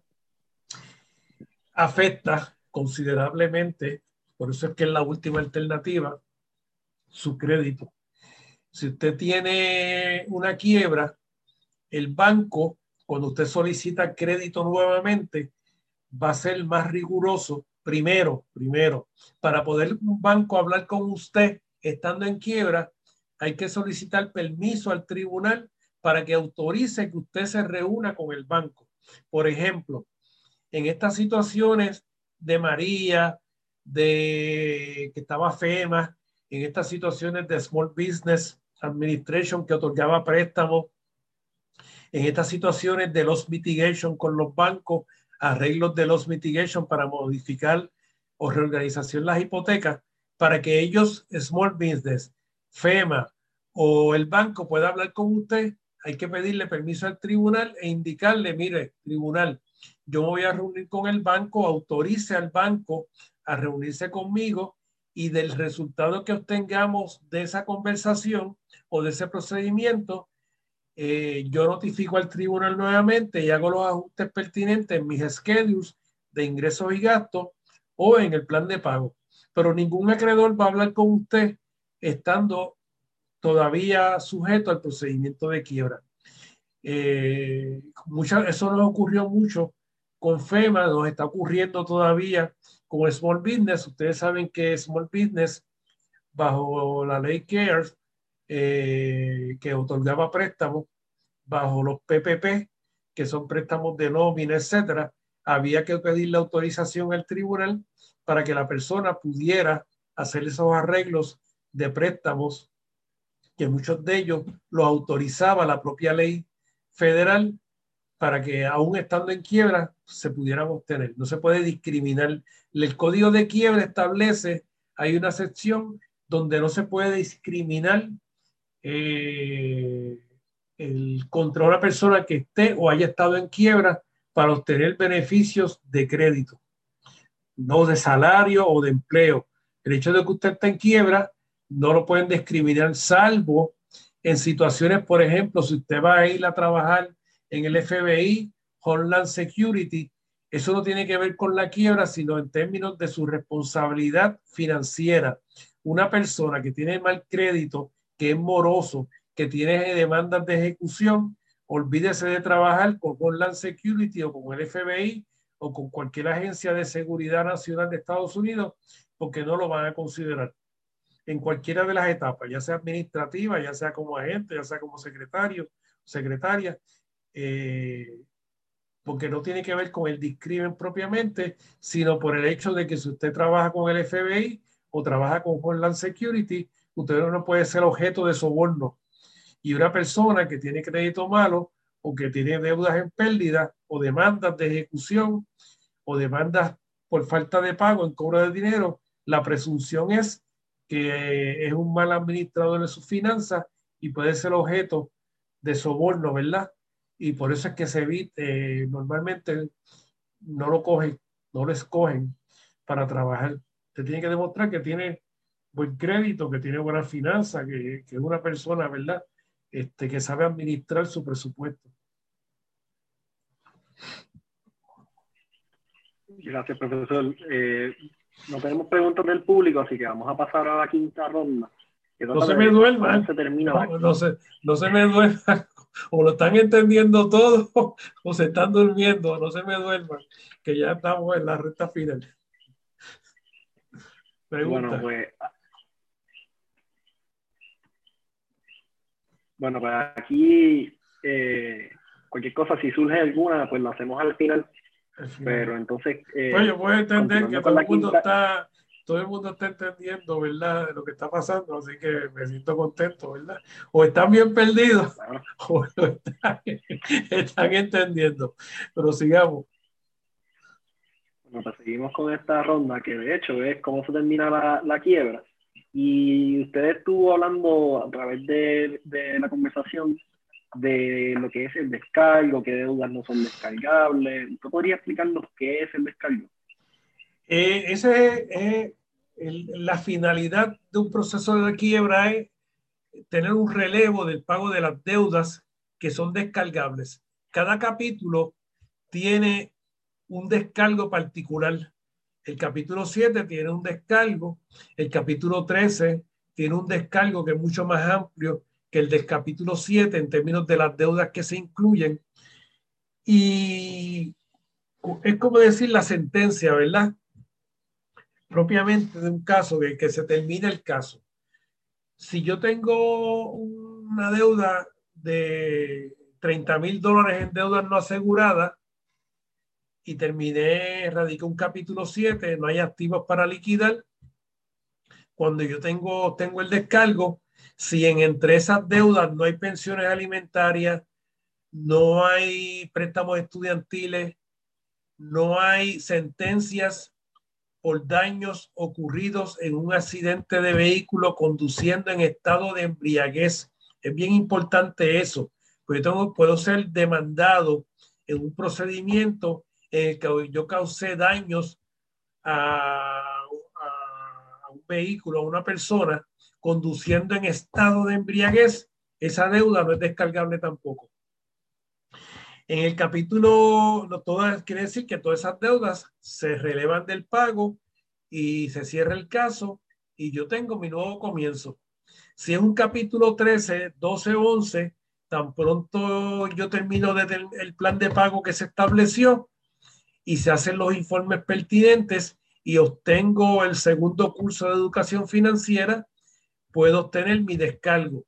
Yo puedo tener un, yo puedo tener un caso abierto por ejemplo, un capítulo 7 que es de liquidación, donde hay activos que todavía se van a liquidar, pero puedo obtener mi descargo, aunque el caso siga abierto. No tiene que ver con el cierre del caso. El descargo, el descargo son dos eventos, dos derechos distintos, ¿verdad? El derecho mío al descargo, si yo cumplo con los requisitos que establece el código, yo obtengo mi discharge, mi descargo. Y el síndico va a continuar con su caso abierto en lo que recibe lo, la liquidación y termina de distribuir el dinero, etcétera. Después que ocurre eso, el tribunal emite un relevo de la fianza del síndico. Cada síndico por cada caso tiene que tener una fianza, obtiene una fianza. Para ser síndico, usted tiene que tener una fianza en cada caso que se radicó. Cuando se cierra el caso, se libera esa fianza y se libera su responsabilidad como síndico de ese caso y se cerró en el tribunal de quiebra y se acabó, tanto en cualquier capítulo. Eh, se hacen unos informes de distribución, el síndico puede tener un caso donde no hay nada para distribuir, abandona las propiedades que están exentas, que están protegidas, y si yo radico, eh, es importante decirlo, en los capítulos 7, cuando no hay propiedades para distribuir, el síndico emite una moción donde dice que abandona las propiedades del deudor y las describe, eh, los acreedores tienen 14 días para objetar esa moción. En los procedimientos federales, las notificaciones son variables.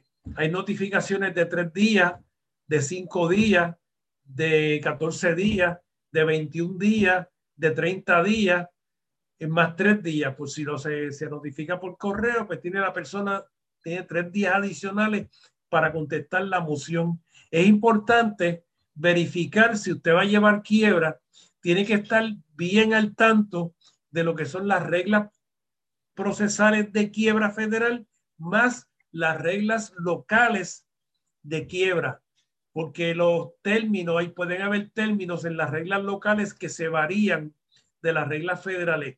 No se limitan, no pueden ser menos que la regla federal, pero pueden ser más, que hay que cumplir con ella. Hay un sinnúmero de notificaciones que se establecen en las reglas locales que usted tiene que cumplir con ella.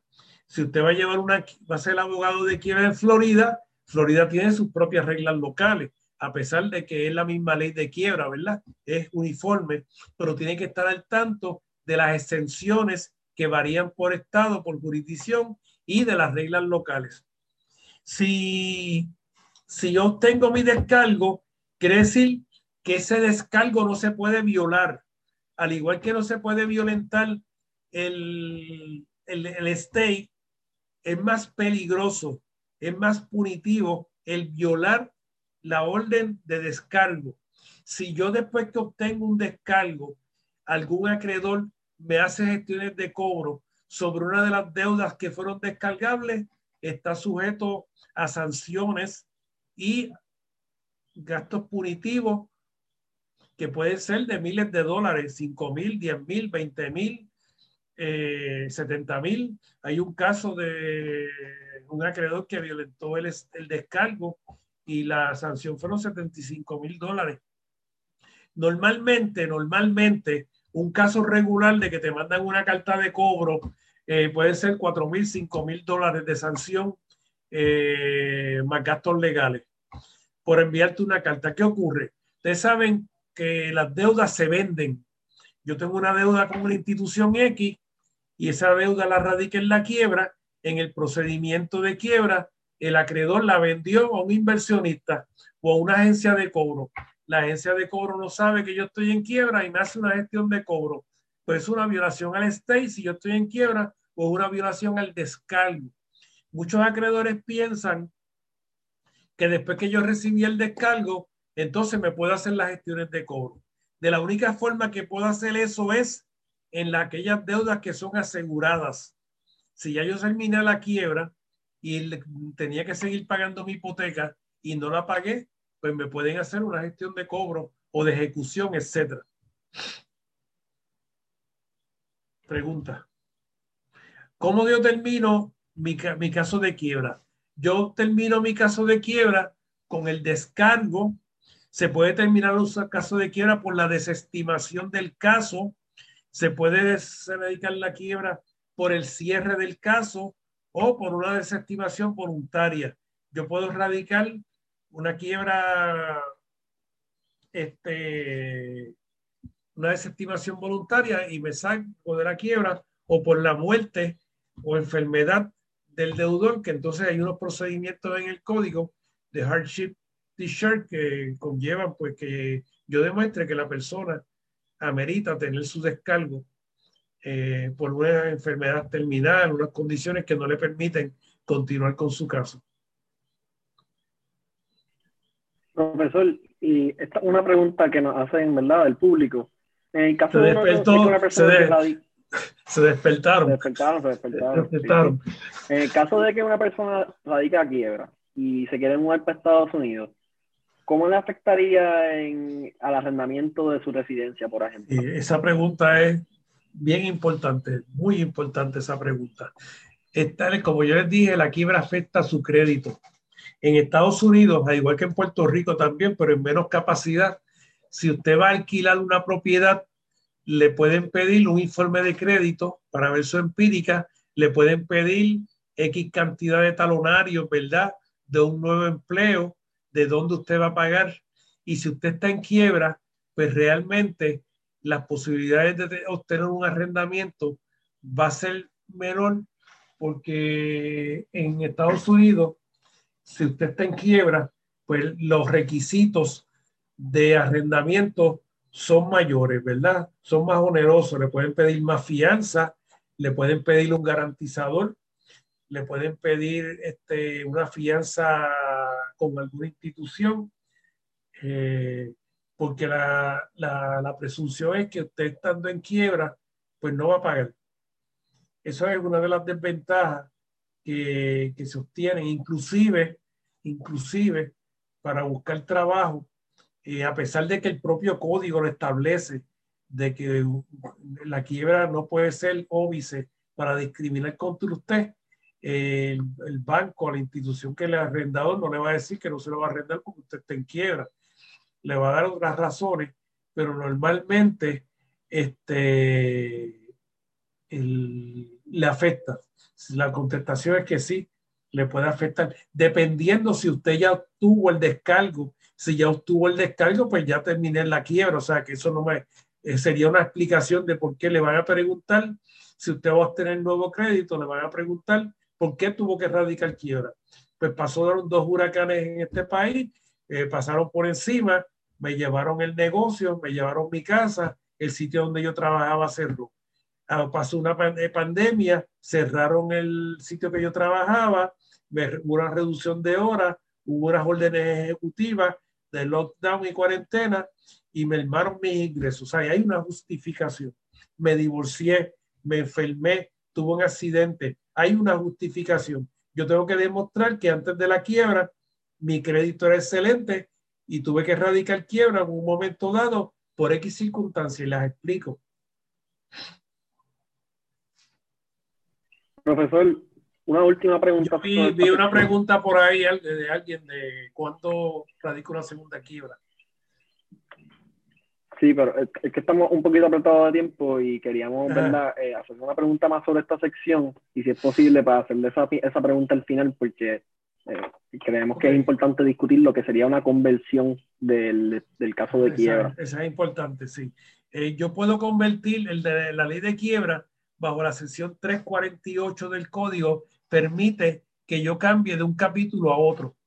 Si yo cambio de un capítulo 13 a un capítulo 7 bajo la sección 348, la conversión, la radicación del capítulo 7 se retrotrae al momento en que radiqué el capítulo 13 y el caudal en quiebra se retrotrae al momento en que radiqué el capítulo 7, digo el capítulo 13. Si yo radico un capítulo 7 a un 13, lo mismo. El capítulo 13 se retrotrae al momento en que yo radiqué un capítulo 7. ¿Por qué yo puedo radicar una conversión de un capítulo 13 a, un, a otro o de 7 o viceversa? Lo puedo hacer por cambio de circunstancias. Ya no tengo capacidad de seguir pagando el capítulo 13, ya no me interesa la casa, ya no me interesa el carro, lo voy a entregar todo que el síndico lo liquide porque me quiero ir para otra jurisdicción, me quiero ir para Estados Unidos.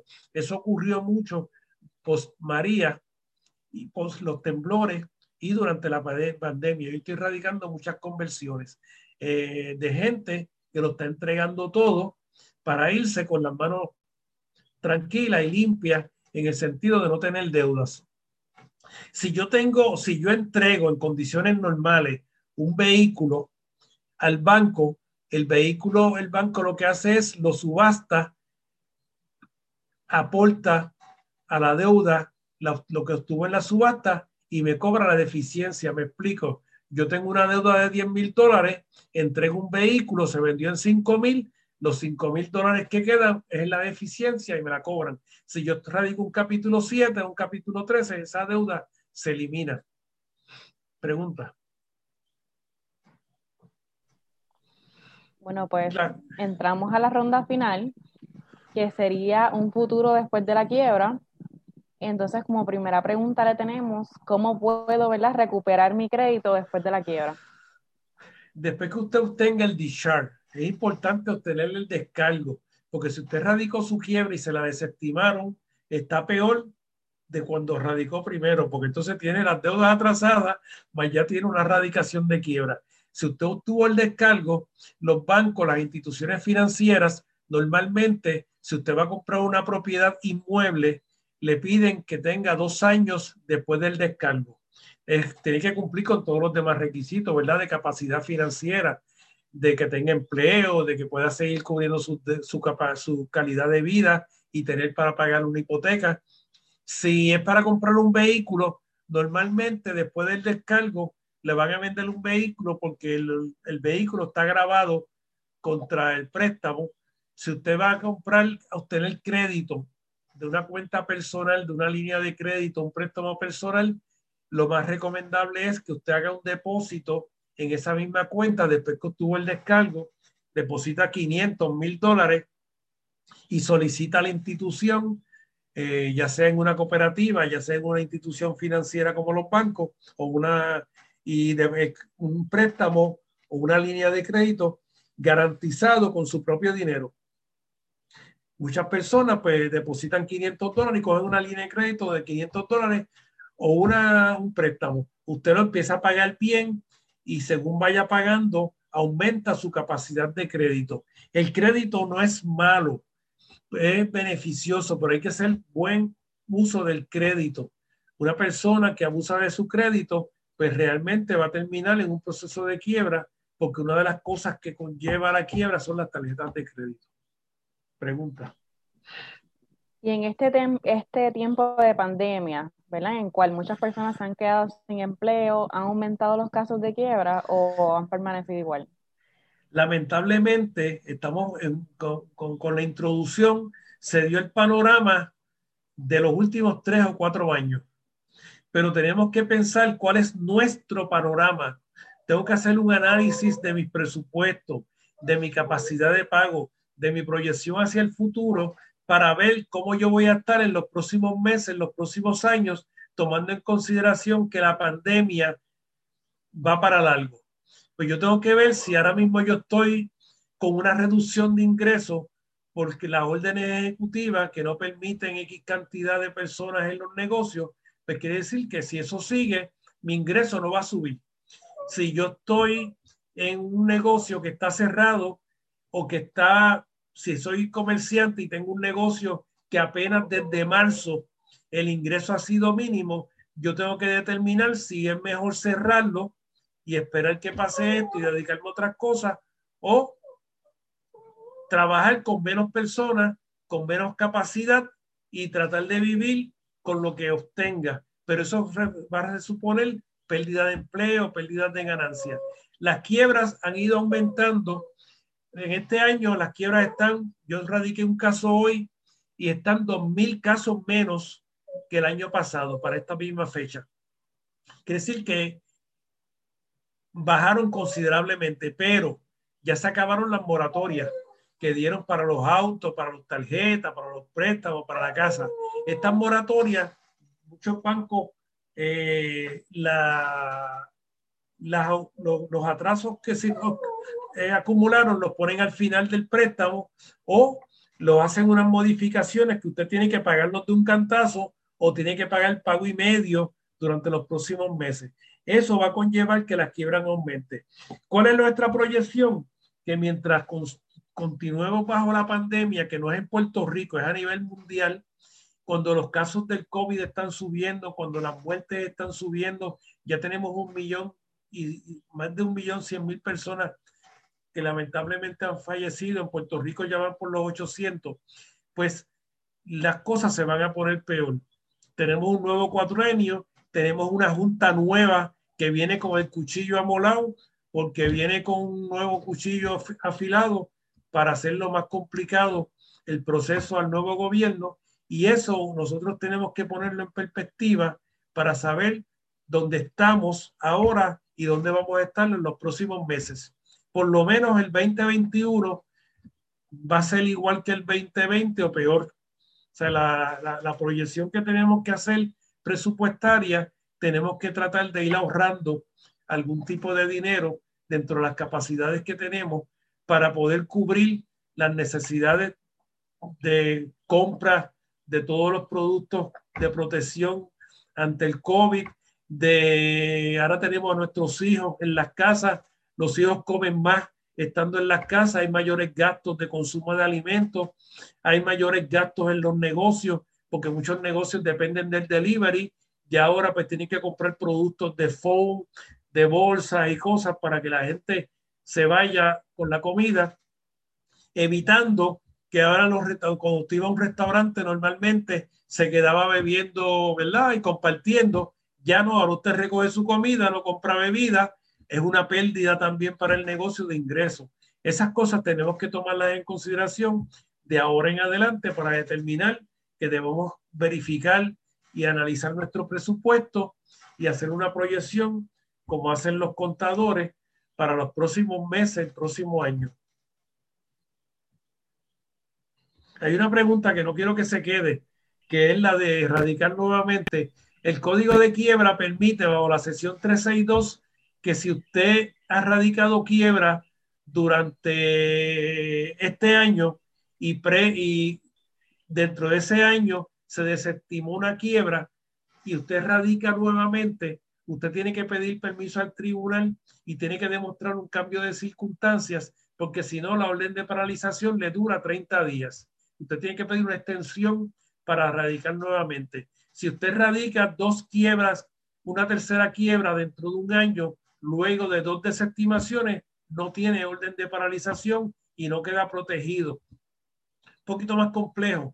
Puede radicarla. Ahora mismo yo tuve un caso hoy que me llamaron donde va a ser la sexta quiebra, que voy a radicarle a una persona, pero el plan de pago de él era de dos mil y pico de pesos, pero dependía de su trabajo de negocio y por la pandemia, desde la pandemia no recibe ningún tipo de ingreso.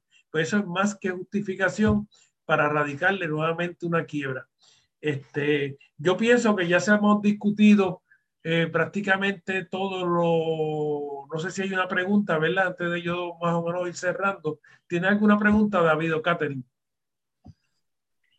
No, profesor, eh, de hecho quería, ¿verdad? Hacerle esa pregunta brevemente. No tenemos otras preguntas del público, así que queremos aprovechar, ¿verdad? Para agradecerle por estar con nosotros en la tarde de hoy y al público, ¿verdad? Por estar con nosotros y hacer sus preguntas.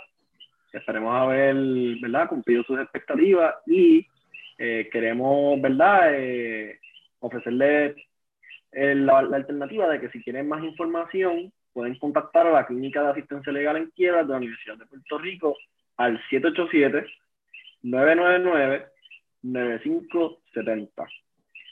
Lo repito, pueden llamar al 787 999-9570.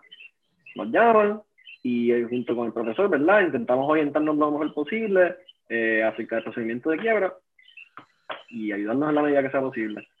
Queremos darle, queremos darle las gracias a todos, ¿verdad? Porque son dos horas. Es un tema que es bien complejo, ¿verdad? Lo hemos tratado de hacer lo más sencillo posible. Obviamente, si son un seminario, un curso de quiebra dirigido a abogados, pues ya tendríamos que entrar en otras áreas propiamente del derecho sustantivo, pero yo entiendo que con lo que hemos cubierto se tiene una visión panorámica de lo que es la alternativa de quiebra dentro de este tiempo de pandemia y de tanta incertidumbre que estamos viviendo. Lo importante es que, que sepamos que es un derecho que le otorga, ¿verdad? la Constitución de los Estados Unidos, un derecho que existe en el mundo, se, como, se conoce como derecho concursal en otras áreas, en otros países, pero inclusive en Puerto Rico, desde antes del 1898, teníamos el derecho concursal, o sea, desde los tiempos romanos está el derecho de quiebra, que es un beneficio, en vez de comprarse una pistola, ¿verdad? Y pegarse un tiro, pero pues usted radica un procedimiento de quiebra o va con sus acreedores y la quiebra le evita la ansiedad que crea las deudas.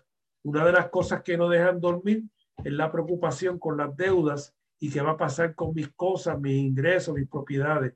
Y la quiebra es una alternativa para por lo menos reorganizar su finanza. Yo entiendo que con eso estamos cubriendo, nos estamos pasando por un minuto, yo creo, ¿verdad? Eh, no sé si Catherine quiera terminar, ya empezó, porque cierre. Este, cualquier otra pregunta se la hacen a los compañeros o a la clínica. Bueno, pues muchas gracias. Este, me resta decirles, aprovechar el momento para decirles que mañana el TAX Pro Bono comienza su simposio de crímenes tributarios y delitos de cuello blanco y está colaborando, ¿verdad?, con el Pro Bono Penal y con la revista jurídica de Puerto Rico. Así que mañana, el 27, 28 y 29, se estará llevando a cabo ese simposio de 4 a 6 de la tarde. Sin más, ¿verdad? Pues damos por culminada esta actividad. Muchas gracias por asistir y esperamos, ¿verdad?, que les haya gustado. Muchas gracias. Buenas noches.